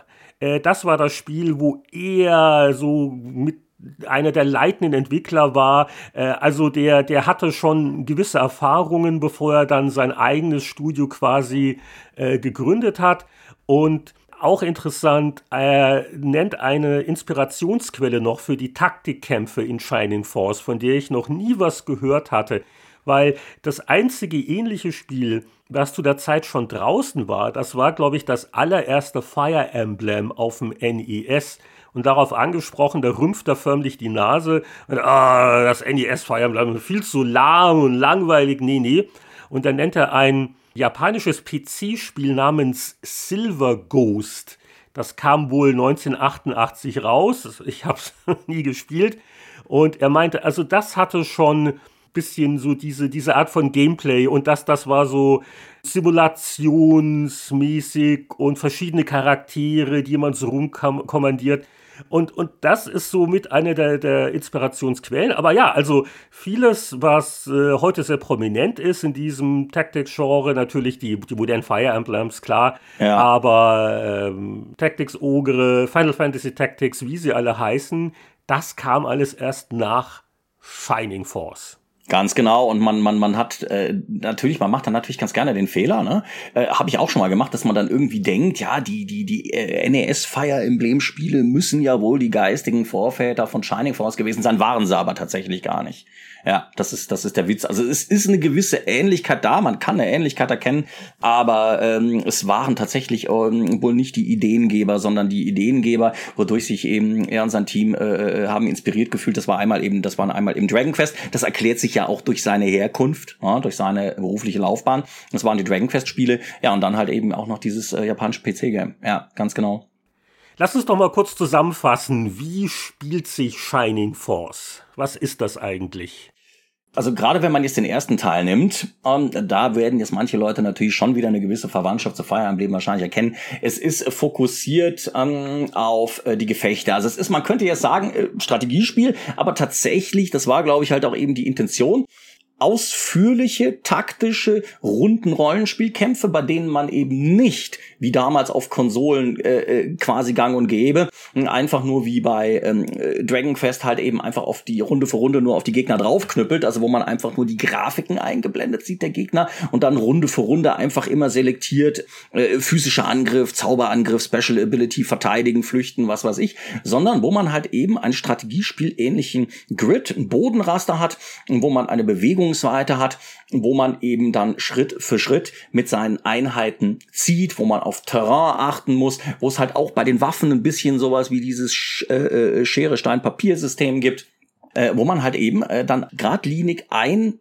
Strategieszenario nach dem anderen, nach dem anderen abfeiert. Was dann dabei aber natürlich Rollenspiel verwandt ist und sich Rollenspiel ähnlich eben auch anfühlt, ist die, wie die, äh, währenddessen die Geschichte zwischen den ähm, Figuren erzählt wird, wie man sein Inventory verwaltet, ne? Also das heißt, das ist halt eben kein Strategie. Die Charakterentwicklung, also die, die Charakterentwicklung, die Level genau. ja auch. Und das hat halt dieses äh, schöne System, dass äh, wenn du zuhaust und den Gegner wehtust, kriegst du ein paar Erfahrungspunkte. Aber wenn du dem Gegner den Todesstoß versetzt, dann kriegst du richtig viele Erfahrungspunkte, was immer dann dazu führt, dass wenn man noch den Gegner mit, mit einem Hitpoint noch hat, dann versucht man den Heiler von hinten mal kurz nach vorne zu ziehen, ja, genau. damit er, der mal schön den Experience-Bonus abkriegt. Ne? Total. Und äh, was natürlich auch äh, typisch für diese Reihe ist, das äh, führt natürlich oder hat natürlich auch früh immer wieder zu den Fire Emblem Vergleichen geführt, glaube ich, ist halt, dass eben wenn zwei äh, Feinde sich kabbeln, also wenn du halt eben auf der Karte die Begegnung zwischen zwei Figuren hast, wenn einer angreift, ähm, dann wird halt hast du immer so einen kurze so einen kurzen Einspieler, so einen kurzen Anime-mäßigen Einspieler, der gerade für die damalige Zeit natürlich sehr sehr aufwendig war, wo du halt eben schön groß die angreifende und die verteidigende Figur siehst, wie sie dann auch ein bisschen verschoben werden. Dann siehst du vielleicht noch, wie der Held mit seinem äh, Schwert irgendwie zuschlägt und zu der anderen Figur rübergezoomt wird. Hast dann noch irgendwelche coolen Licht- und Magieeffekte. Das Ganze erinnert natürlich dann von der Präsentation her sehr, sehr stark an Anime-Serien oder eben auch Filme aus der damaligen Zeit, die ja, wo ja teilweise bei niedrig budgetierten Serien die Figuren auch mehr verschoben, als wirklich richtig zeichentrickmäßig animiert geworden sind, animiert waren. Und also äh, und natürlich, wir, wir denken zurück, Battle Isle äh, und ja. die Battle Isle Inspirationsquelle war natürlich äh, das, das Nektaris auf der PC Engine. Das hatte ja auch ja. schon diese Darstellung der, der Rundenkampfergebnisse als so eine Mini-Animation.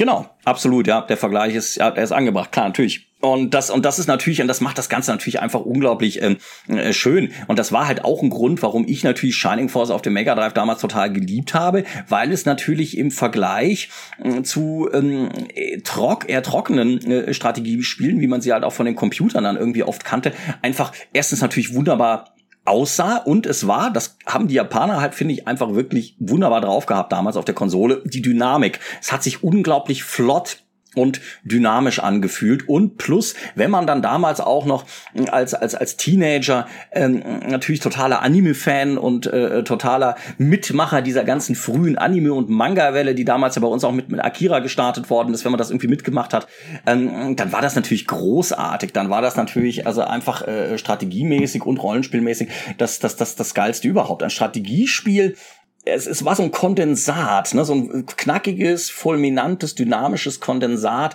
aus den besten Elementen äh, aus dem Strategiespiel oder eben aus einem äh, so einem so einem Skirmish-Strategiespiel und äh, ähm, einem Rollenspiel. Ne? Also du hast halt eben das ganze viele drumherum und Gelatsche aus dem Rollenspiel halt eben weggehabt. Das war halt eben im Prinzip komplett auf die die Kämpfe und die Konfrontationen runtergebrochen. Die waren dafür besonders ausführlich und besonders geil gemacht und dadurch fühlt es sich dann natürlich auch stark wie ein Strategiespiel an, weil das Rollenspieltypische drumherum, also dieses Erforschen, ne, ähm, halt eben wei weitestgehend fehlt. Und das ist dann ja etwas, was sie dann erst mit Shining Force 2 äh, dann langsam wieder so ein bisschen ins Spiel gebracht haben. Was allerdings leider auch dazu geführt hat, dass Shining Force 2 sich von den Kämpfen her nicht immer ganz so knackig und spannend anfühlt wie der erste. Ne? Also da läufst du halt auch eben dann ein bisschen über Oberweltkarte, hast so eine Art Random Encounters, und dadurch fühlen sich die Kämpfe dann insgesamt teilweise natürlich beliebiger an, wohingegen bei Shining Force 1 ja wirklich jeder Kampf perfekt durchdesignt gewesen ist und jeder Kampf auch irgendwie einen besonderen Kniff, also irgendwas Besonderes gehabt hat. Also auf der Map oder durch die, die, die Skills der Gegner. Also das, da war halt jedes Gefecht wirklich einfach perfekt durchdacht und darum macht das auch heute immer noch unglaublich viel Spaß. Ja, absolut. Ich finde, der Spielrhythmus ist total angenehm. Äh, diese Abwechslung zwischen den äh, taktischen Kämpfen auf der einen Seite und zwischendurch hast du aber ein bisschen Story, äh, ein bisschen, naja, äh, Erkundung, du kommst in die nächste Stadt, da sind alle möglichen Leute, mit denen kann man ein Minigespräch führen, wo gibt's mal einen kleinen Tipp, gerade zu Beginn kann es auch mal sein, dass jemand sagt, hey, ich mach bei deiner Truppe mit, dass du dein Personal da auch erweiterst, also immer mit mhm. allen reden, man geht in die üblichen Läden, achtet ja darauf, dass jedes Partymitglied immer mindestens ein Heilkraut auf der Hand hat. Ich habe das schnell gelernt, wie wichtig das ist. Und bessere Ausrüstung gibt's natürlich dann auch. Und irgendwann kommst du auch zu dem Punkt, wo du dann auch aussuchen musst, was ist jetzt hier meine Starttruppe, die ganze Balance der Party. Ich glaube, dass äh, sorgt auch dafür, dass der Wiederspielwert gar nicht so gering ist, ne? weil äh, da hast ja verschiedene Typen, du hast eher robuste Kämpfer, dann hast du eher weniger robuste, aber sehr wertvolle Magier, weil die dann Flächenschaden machen können. Es ja. gibt verschiedene Gegnertypen, die gegen bestimmte Schadensarten anfällig sind, gegen andere überhaupt nicht.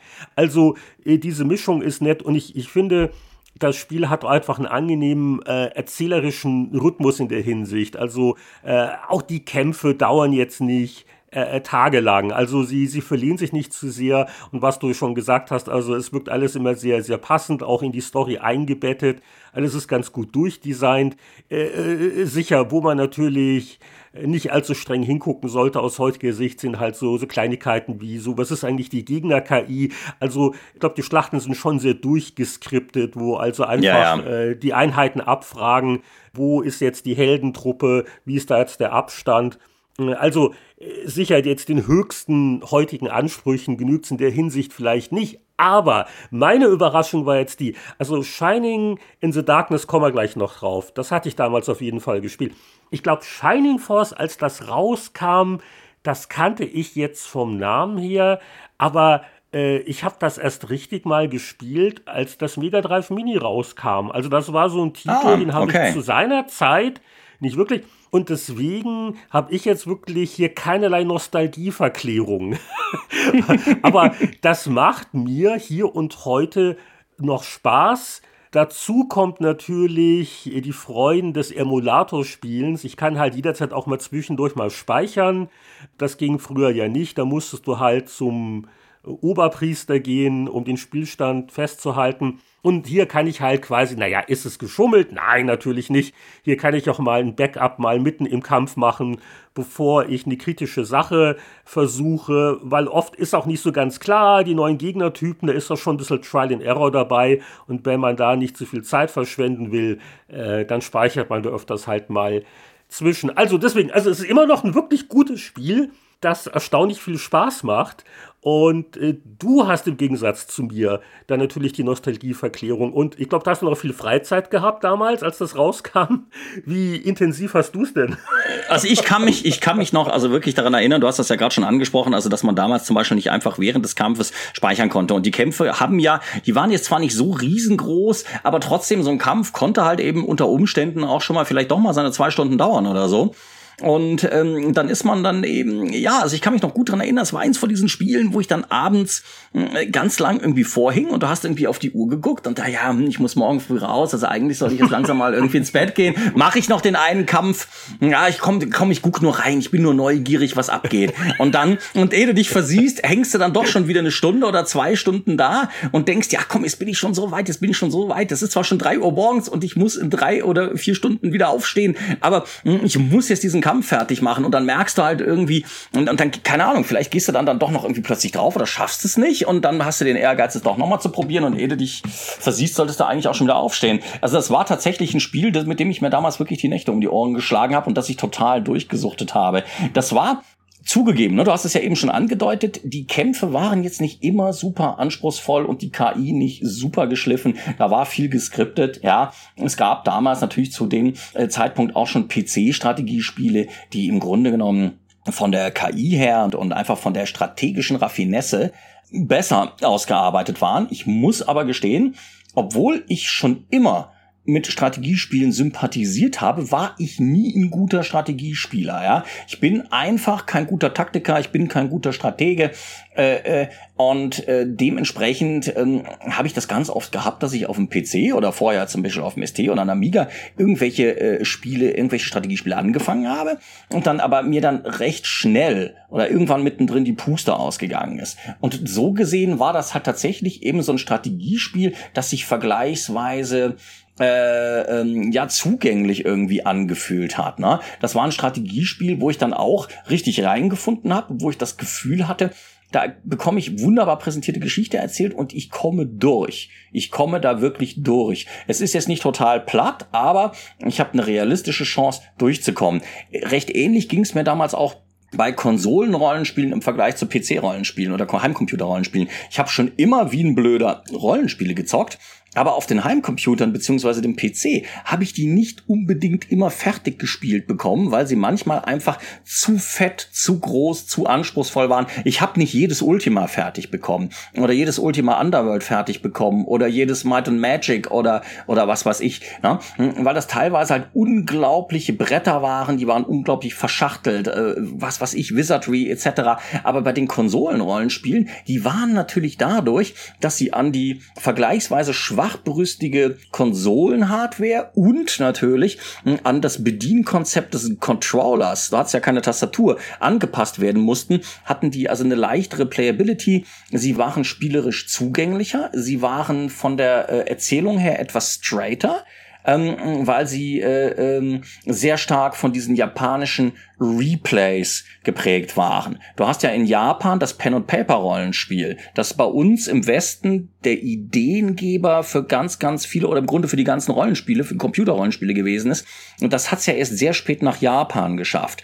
Und äh, was in Japan ja wahnsinnig beliebt waren, waren ja diese sogenannten Replays, wo du also wo tatsächlich sich Teenies ähm, Bücher gekauft haben die das Protokoll zu Rollenspielrunden beinhalteten. Ja, also du hast, das ist ein bisschen das Replay war wie heute das Let's Play des Computerspiels in gedruckter Form zum Pen and Paper Rollenspiel. Ja, du hast also dir da Protokoll, du hast dir Protokolle zu fertigen Pen and Paper Rollenspielrunden durchgelesen, wo die Geschichte dann schon fertig war. Und die Game Designer von Rollenspielen in Japan haben sich damals sehr stark von Replays inspiriert gefühlt. Zum Beispiel diese berühmte Comic-Reihe Record of Lotus War zum Beispiel, ne? diese Manga-Reihe hm, äh, ist auch die Umsetzung, die gezeichnete Umsetzung einer bekannten Dungeons and Dragons Replay Runde aus Japan. Und, ähm, und, äh, und dementsprechend waren natürlich dann auch Spiele wie Shining Force auch dadurch inspiriert, also durch diese japanische äh, Art und Weise, diese Geschichten zu erzählen und zu vermitteln. Und gleichzeitig waren sie natürlich wegen der Anpassung an den Controller und an die Konsolenhardware hochgradig zugänglich.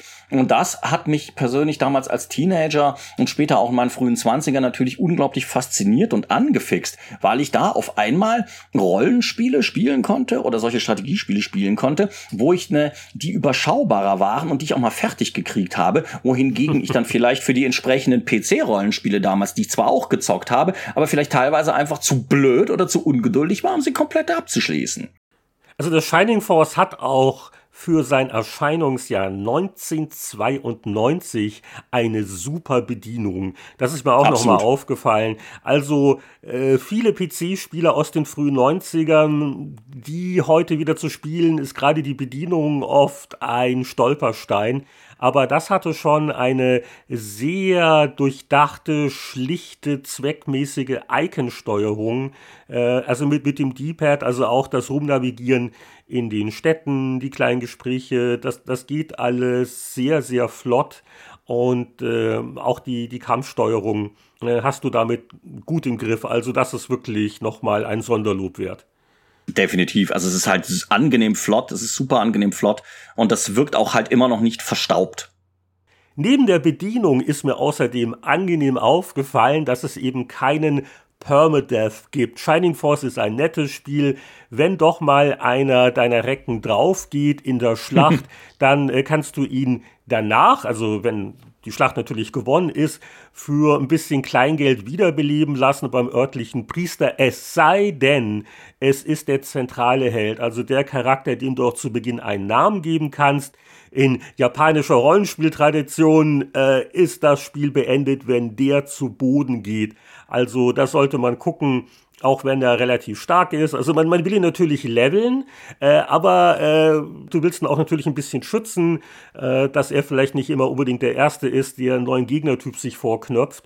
Das äh, ist auch noch so ein Aspekt, weil äh, Fire Emblem ist ja nach wie vor berühmt berüchtigt, auch wenn es inzwischen optional ist für die Permadeath-Sache. Ne? Genau, Und ja. ich glaube, dass das hilft bei Shining Force auch sehr, dass das halt da ein bisschen großzügiger ist. Ja, also das ist, ich meine, die, genau die Leute, die die die Fire Emblem für den Permadeath ähm, schätzen, das ist ja dann auch wieder wegen der Herausforderungen und weil sie sagen, dann fühlt sich jeder Tode eines geliebten Charakters irgendwie dramatischer an. Das kann ich natürlich nachvollziehen, aber äh, da muss ich gestehen, da bin ich nach wie vor eher derjenige, der der der es dann doch ganz gerne irgendwie ein bisschen softer und zugänglicher hat. Also äh, genauso genauso wenig wie ich heute kein, obwohl ich die großartig finde, die Spiele, wie ich heute kein großer Fan dieser Dark Souls oder Dark Souls verwandten Spiele bin, weil äh, mir dazu glaube ich irgendwie so ein bisschen das Masochismus gehen fehlt äh, äh, ja, spiele ich dann eben lieber äh, etwas wie Shining Force oder ein modernes Fire Emblem, wo, wie du schon gesagt hast, der Permadeath äh, äh, ein optional ist, ja.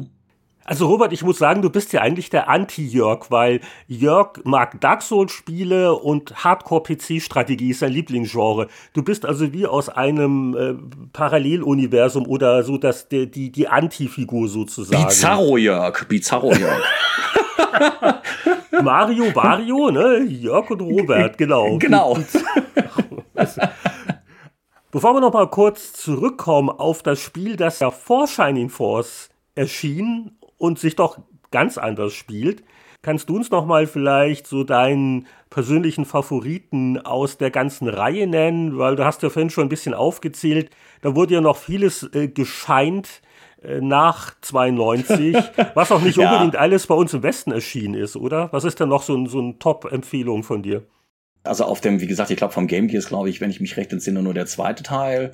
Ähm, zweite Shining Force Teil im Westen erschienen. Es gibt aber inzwischen von den anderen auch Fanübersetzungen. Also wenn man das dann jetzt heute spielt, dann am ehesten über den Emulator oder über sowas wie äh, die Retron, ne, wo man äh, dann halt eben die entsprechenden äh, Fan-made Übersetzungspatches mit einspielen kann.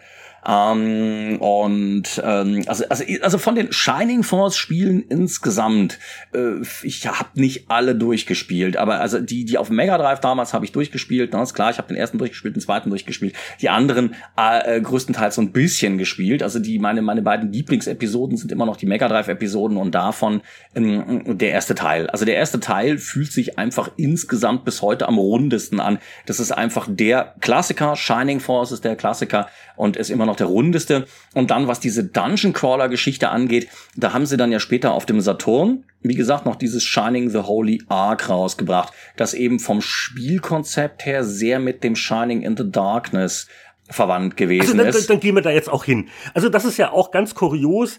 Das ist da nicht das Ende der Story, aber es war das erste Spiel. Genau. Und äh, Dungeon Crawler. Und also jetzt beim Anspielen, also Shining in the Darkness habe ich damals definitiv zumindest ein bisschen gespielt. Ich habe in irgendeiner Videogame sogar einen Meinungskasten, was es nicht so alles gibt.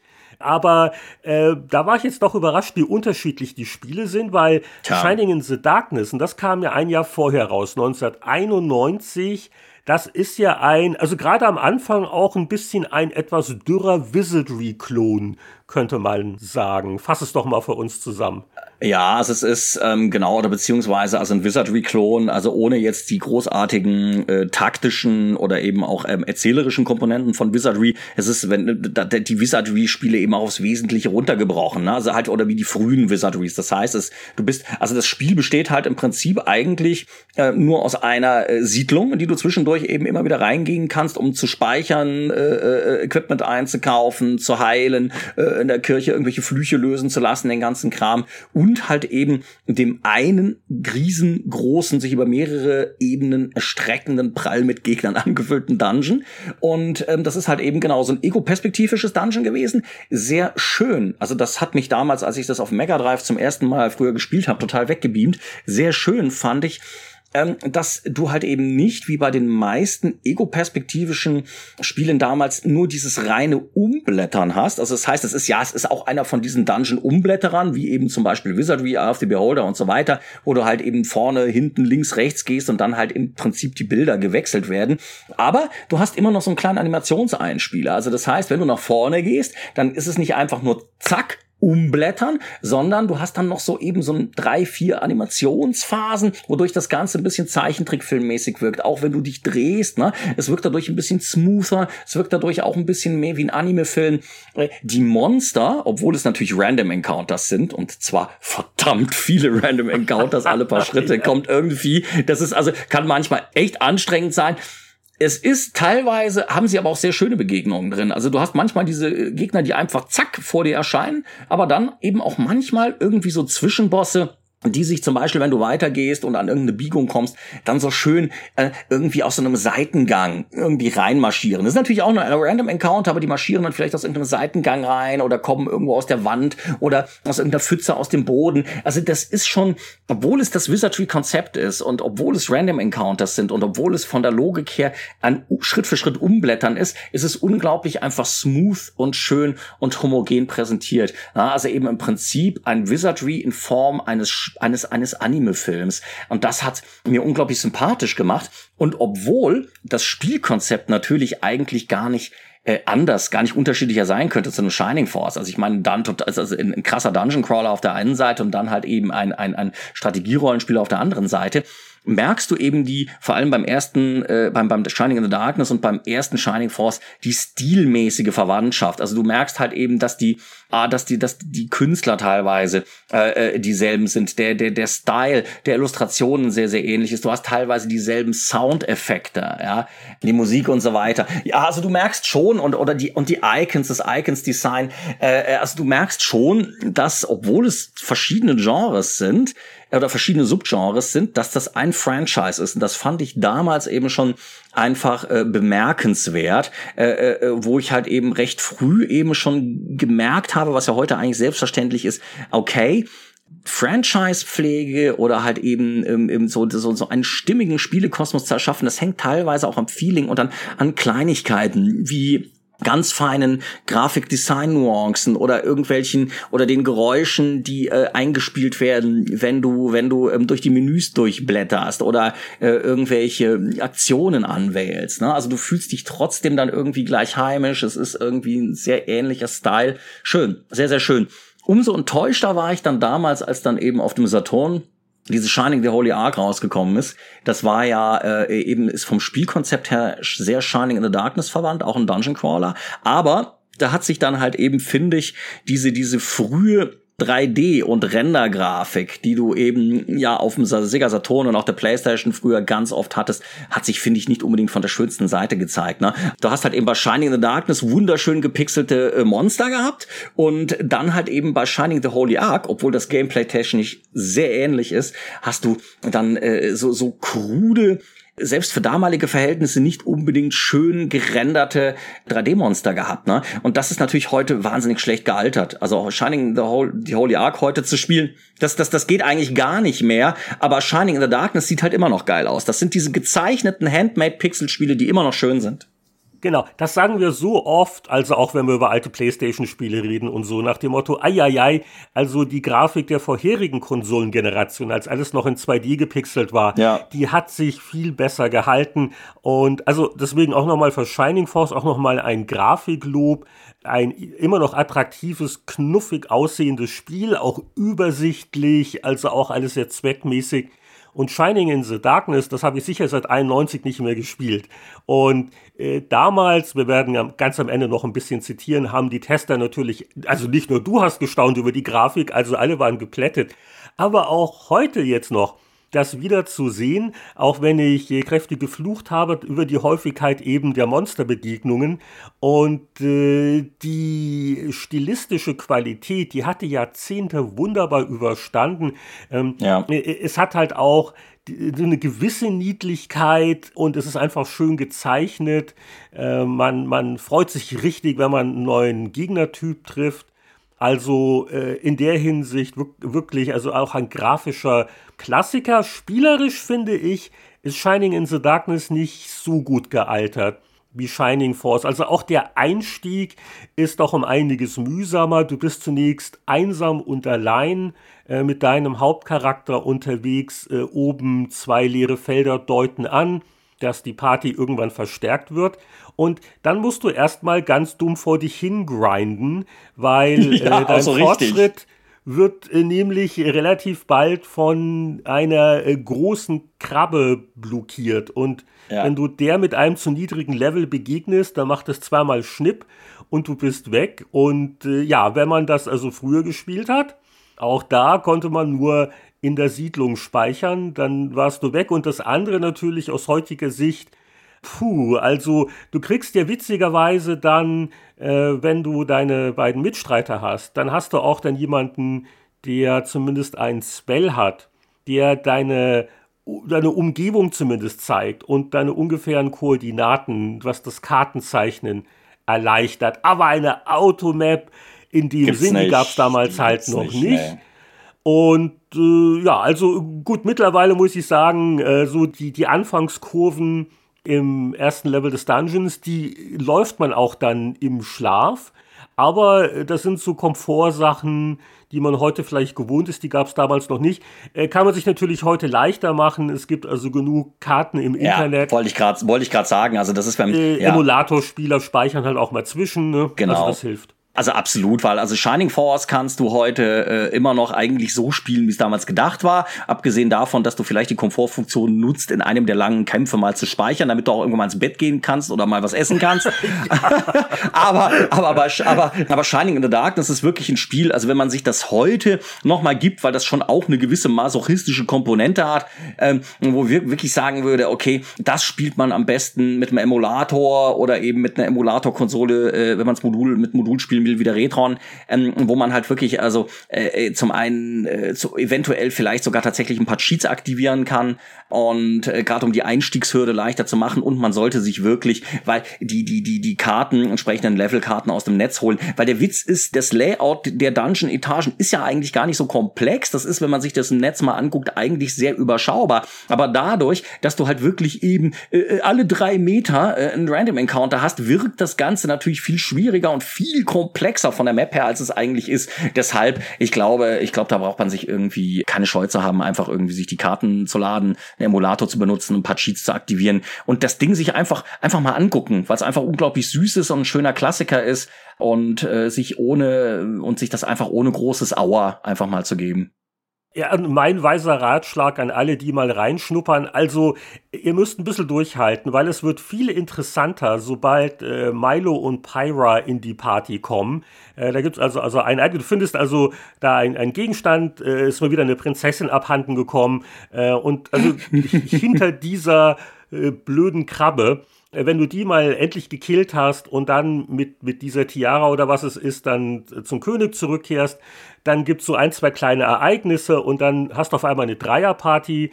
Äh, dann musst du noch kurz wieder ein bisschen grinden, bis vielleicht Milo und Pyra äh, über Level 1 sind. Das würde helfen, weil die fangen wieder ganz von vorne an. Aber dann wird's auch insofern interessanter, weil dein Startheld, der haut einfach nur drauf. Der kann auch noch gar keine Magie. Mit den beiden anderen Charakteren kommen alle möglichen Zaubersprüche dazu. Heilsprüche, Heilsprüche. Und dann wird das auch gleich taktischer, ne? Also so ein bisschen, die Kämpfe werden gleich viel anspruchsvoller.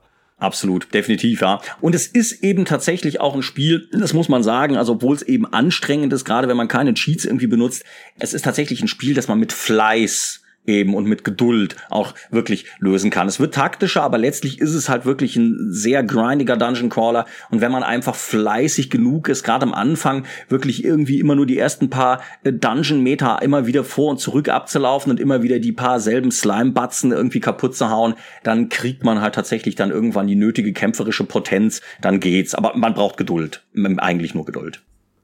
Und wir haben auf jeden Fall noch die Geduld, um äh, kurz aus alten Testberichten zu zitieren. Jetzt haben wir mit Shining in the Darkness quasi aufgehört. Dann fangen wir auch mit Shining in the Darkness bei den Tests an. Wir wollen uns das aufteilen. Willst du die ASM, ich krieg die Powerplay oder umgekehrt? Hast du da Präferenzen? Ach, soll, soll, ich, soll ich mal dich vorlesen? Soll ich mal den Heinrich Lehnhardt aus dem Video ja, 3 1991 vorlesen? Okay, komm, ich, komm, fang. Äh, ja. Oder willst du dich lieber selber lesen? dann lese ich, dann lese ich, dann lese ich, dann lese ich doch mal den Kollegen Michael Hengst aus der Powerplay und du liest danach mal dich, oder? Ja, nur zu, nur zu. okay, also Michael sagt in Powerplay 1291, er hat 85% gegeben. Andächtig lauscht der überraschte Spieler den exzellent komponierten Musikstücken und bekommt angesichts der Edelgrafik Stielaugen. Mit solcher Bilderpracht wartete bislang kein Konsolenrollenspiel auf. Dank der technischen Brillanz und der beispielhaften Benutzerführung verzeiht man gerne das etwas altertümlich anmutende Monstermetzelspielprinzip. Zahlreiche Gags in Story und Grafik entschädigen für ziemlich häufige und per Zufall auftauchende Monstergruppen. Hochmotiviert prügelt sich der Held durch die verzwickten Dungeon-Etagen. Ja, und der Michael äh, war natürlich auch der Haupttester, auch in der Videogames. Und da hatte ich nur den zweiten Meinungskasten geschrieben, habe das sicher nicht so lange wie Michael gespielt. Und das war dann auch eine identische Wertung, 85 Prozent. Und ich schrieb zum Beispiel, spielerisch bietet Siegers neuer 8 Megabit Knaller wenig Neues. Man peppelt seine Spielfigur durch Monster verhauen auf, kauft bessere Ausrüstung, trifft auf neue Unholde und so weiter und so fort. Dass man bei fast jedem dritten Schritt über einen Gegner stolpert, kann etwas nerven. Also da äh, die Sachen auch angesprochen, über die wir uns auch heute noch aufregen können. Aber ja, ich glaube, die, die 85 damals Naja, zwei, drei Punkte weniger hätten vielleicht auch gereicht, oder was meinst du? Aber war 85 Prozent damals auch die Prädikatsgrenze, oder? Genau, das war genau die Prädikatsgrenze. Ich glaube, Michael hat sich dafür so stark gemacht. genau, ja, ja. Also, also der Witz ist, tatsächlich hätte ich damals wahrscheinlich irgendwie gesagt, obwohl ich das Spiel wegen dem Style geliebt habe, hätte ich wahrscheinlich gesagt, also gerade zu meiner Anfangszeit der Manic, okay, äh, das ist irgendwie schon sehr simpel und sehr schlicht, also niedriger 80er würde reichen. Aber aus der Klassikerperspektive heute muss ich tatsächlich irgendwie wirklich einfach sagen, habe ich das Ding geliebt und ist, glaube ich, einfach das Timing, das ganze Timing und die ganze Dynamik unglaublich gut. Und heute würde ich dann fast wieder sagen, vielleicht kann man, vielleicht waren die 85 Prozent angebracht. Schwierig schwierig. Ja, aber auch die, die ASM hier, die Eva Hoog hatte zum Beispiel 10 von 12 gegeben. Also es waren nicht nur wir. Genau. Und das Spiel, wo ich aber dann sagen muss, der Wertungsabstand hätte eher noch ein bisschen größer sein können. Das war dann Shining Force. Wirklich das, das bessere Spiel in jeder Hinsicht. Und da gab es dann auch 89 Prozent in der Powerplay 793. Du bist jetzt unser neuer Michael Hengst Zitierexperte. Ich bin der Michael, ich mach, ich mach, ich mach, ich mach den Michael, okay. Äh, genau, da sagt Michael, mein selbstverordnetes Eremitendasein plus Krach mit der Freundin hat sich gelohnt. Die ICs des 12 Megabit Moduls Shining Force sind zwar bis zur letzten Lootbrücke mit Spielspaß vollgestopft, die japanischen Designer haben mit viel Feingefühl die Mischung aus Rollenspiel und Taktikformelei abgestimmt und schmackhaft gemacht. Dungeon-Tüftler sind hier ebenso willkommen wie Hobbygeneräle. Diese Kombination ist absolut suchtverdächtig. Also, also die 89 war also gerade für seine Zeit absolut gerechtfertigt. Angesichts der spielerischen neuen Ideen, vielleicht sogar ein knapper 90er drin gewesen. Also das kann sie sehen lassen. Und ich habe noch eine andere Wertung ausgegraben aus der Gamers damals, 593.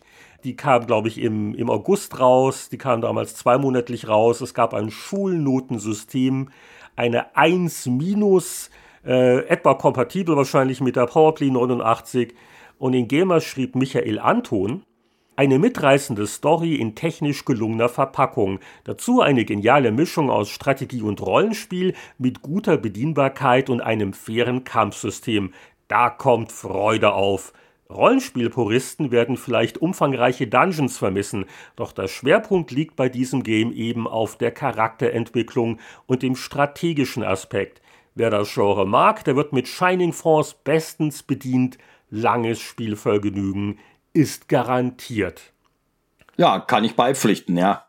Und ich glaube, so beschließen wir unser Shining Dreiviertelstündchen auch mit dem Fazit äh, zu sagen, also wenn man wirklich nur ein Titel der Serie spielt, dann das erste Shining Force und wer Dungeon Crawler nicht abgeneigt ist und vielleicht noch ein bisschen mehr Geduld hat, Shining in the Darkness ist durchaus auch noch einen Besuch wert, oder? Wie siehst du das? Ja, absolut. Also schon allein, um, auch wenn man es nicht bis zum Ende durchhält, es einfach mal gesehen zu haben.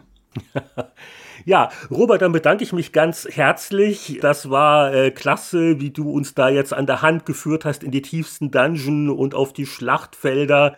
Und äh, ich hoffe, es hat auch bei dir so ein paar schöne Erinnerungen an deine glückliche Megadrive-Jugend geweckt. Definitiv, definitiv. Und äh, ich bedanke mich vor allem ganz herzlich auch äh, für die für die Einladung als ähm, Austauschstudent. Hat viel Spaß gemacht. Gerne wieder. Unbezahlte Praktikanten, die motiviert sind, das sind uns die Liebsten. Und, Yay. Aber die letzte große Prüfung wartet noch auf dich. Es ist jetzt keine Krabbe, aber äh, wer also New York vertreten will, der muss am Ende beim Abschiedstschüss die richtige Melodie treffen und gucken, ob uns das gelingt. Tschüss.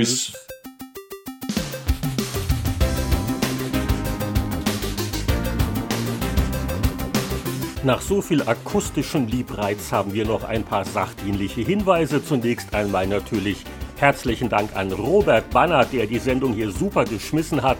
Weitere Infos zu seinen Pixelbüchern findet ihr auf elektrospieler.de. Ja, und wer vom Drang überwältigt wird, die Spieleveteranen zu unterstützen und doppelt so viele Episoden zu hören, der gucke mal nach auf patreon.com slash Spieleveteranen. Zum Abschied wie immer der Gruß an die Community unter besonderer namentlicher Berücksichtigung unserer Mad 10 Unterstützer. Und das sind Christian Kohlheim, Markus Werner, Champa, Marc-Alexander Grundke, Lüder Görtmüller, Pascal Turin, Tronk, Mario Stritzelberger, Sören Stoneman, Alexander Schulz, Tobias Navarra, Christian Timmer, Andreas Wander, Heinrich von Weinau, Peter Verdi und Whitebed. Bis zum nächsten Mal alles Gute. Wir hören uns wieder beim Spieleveteranen-Podcast.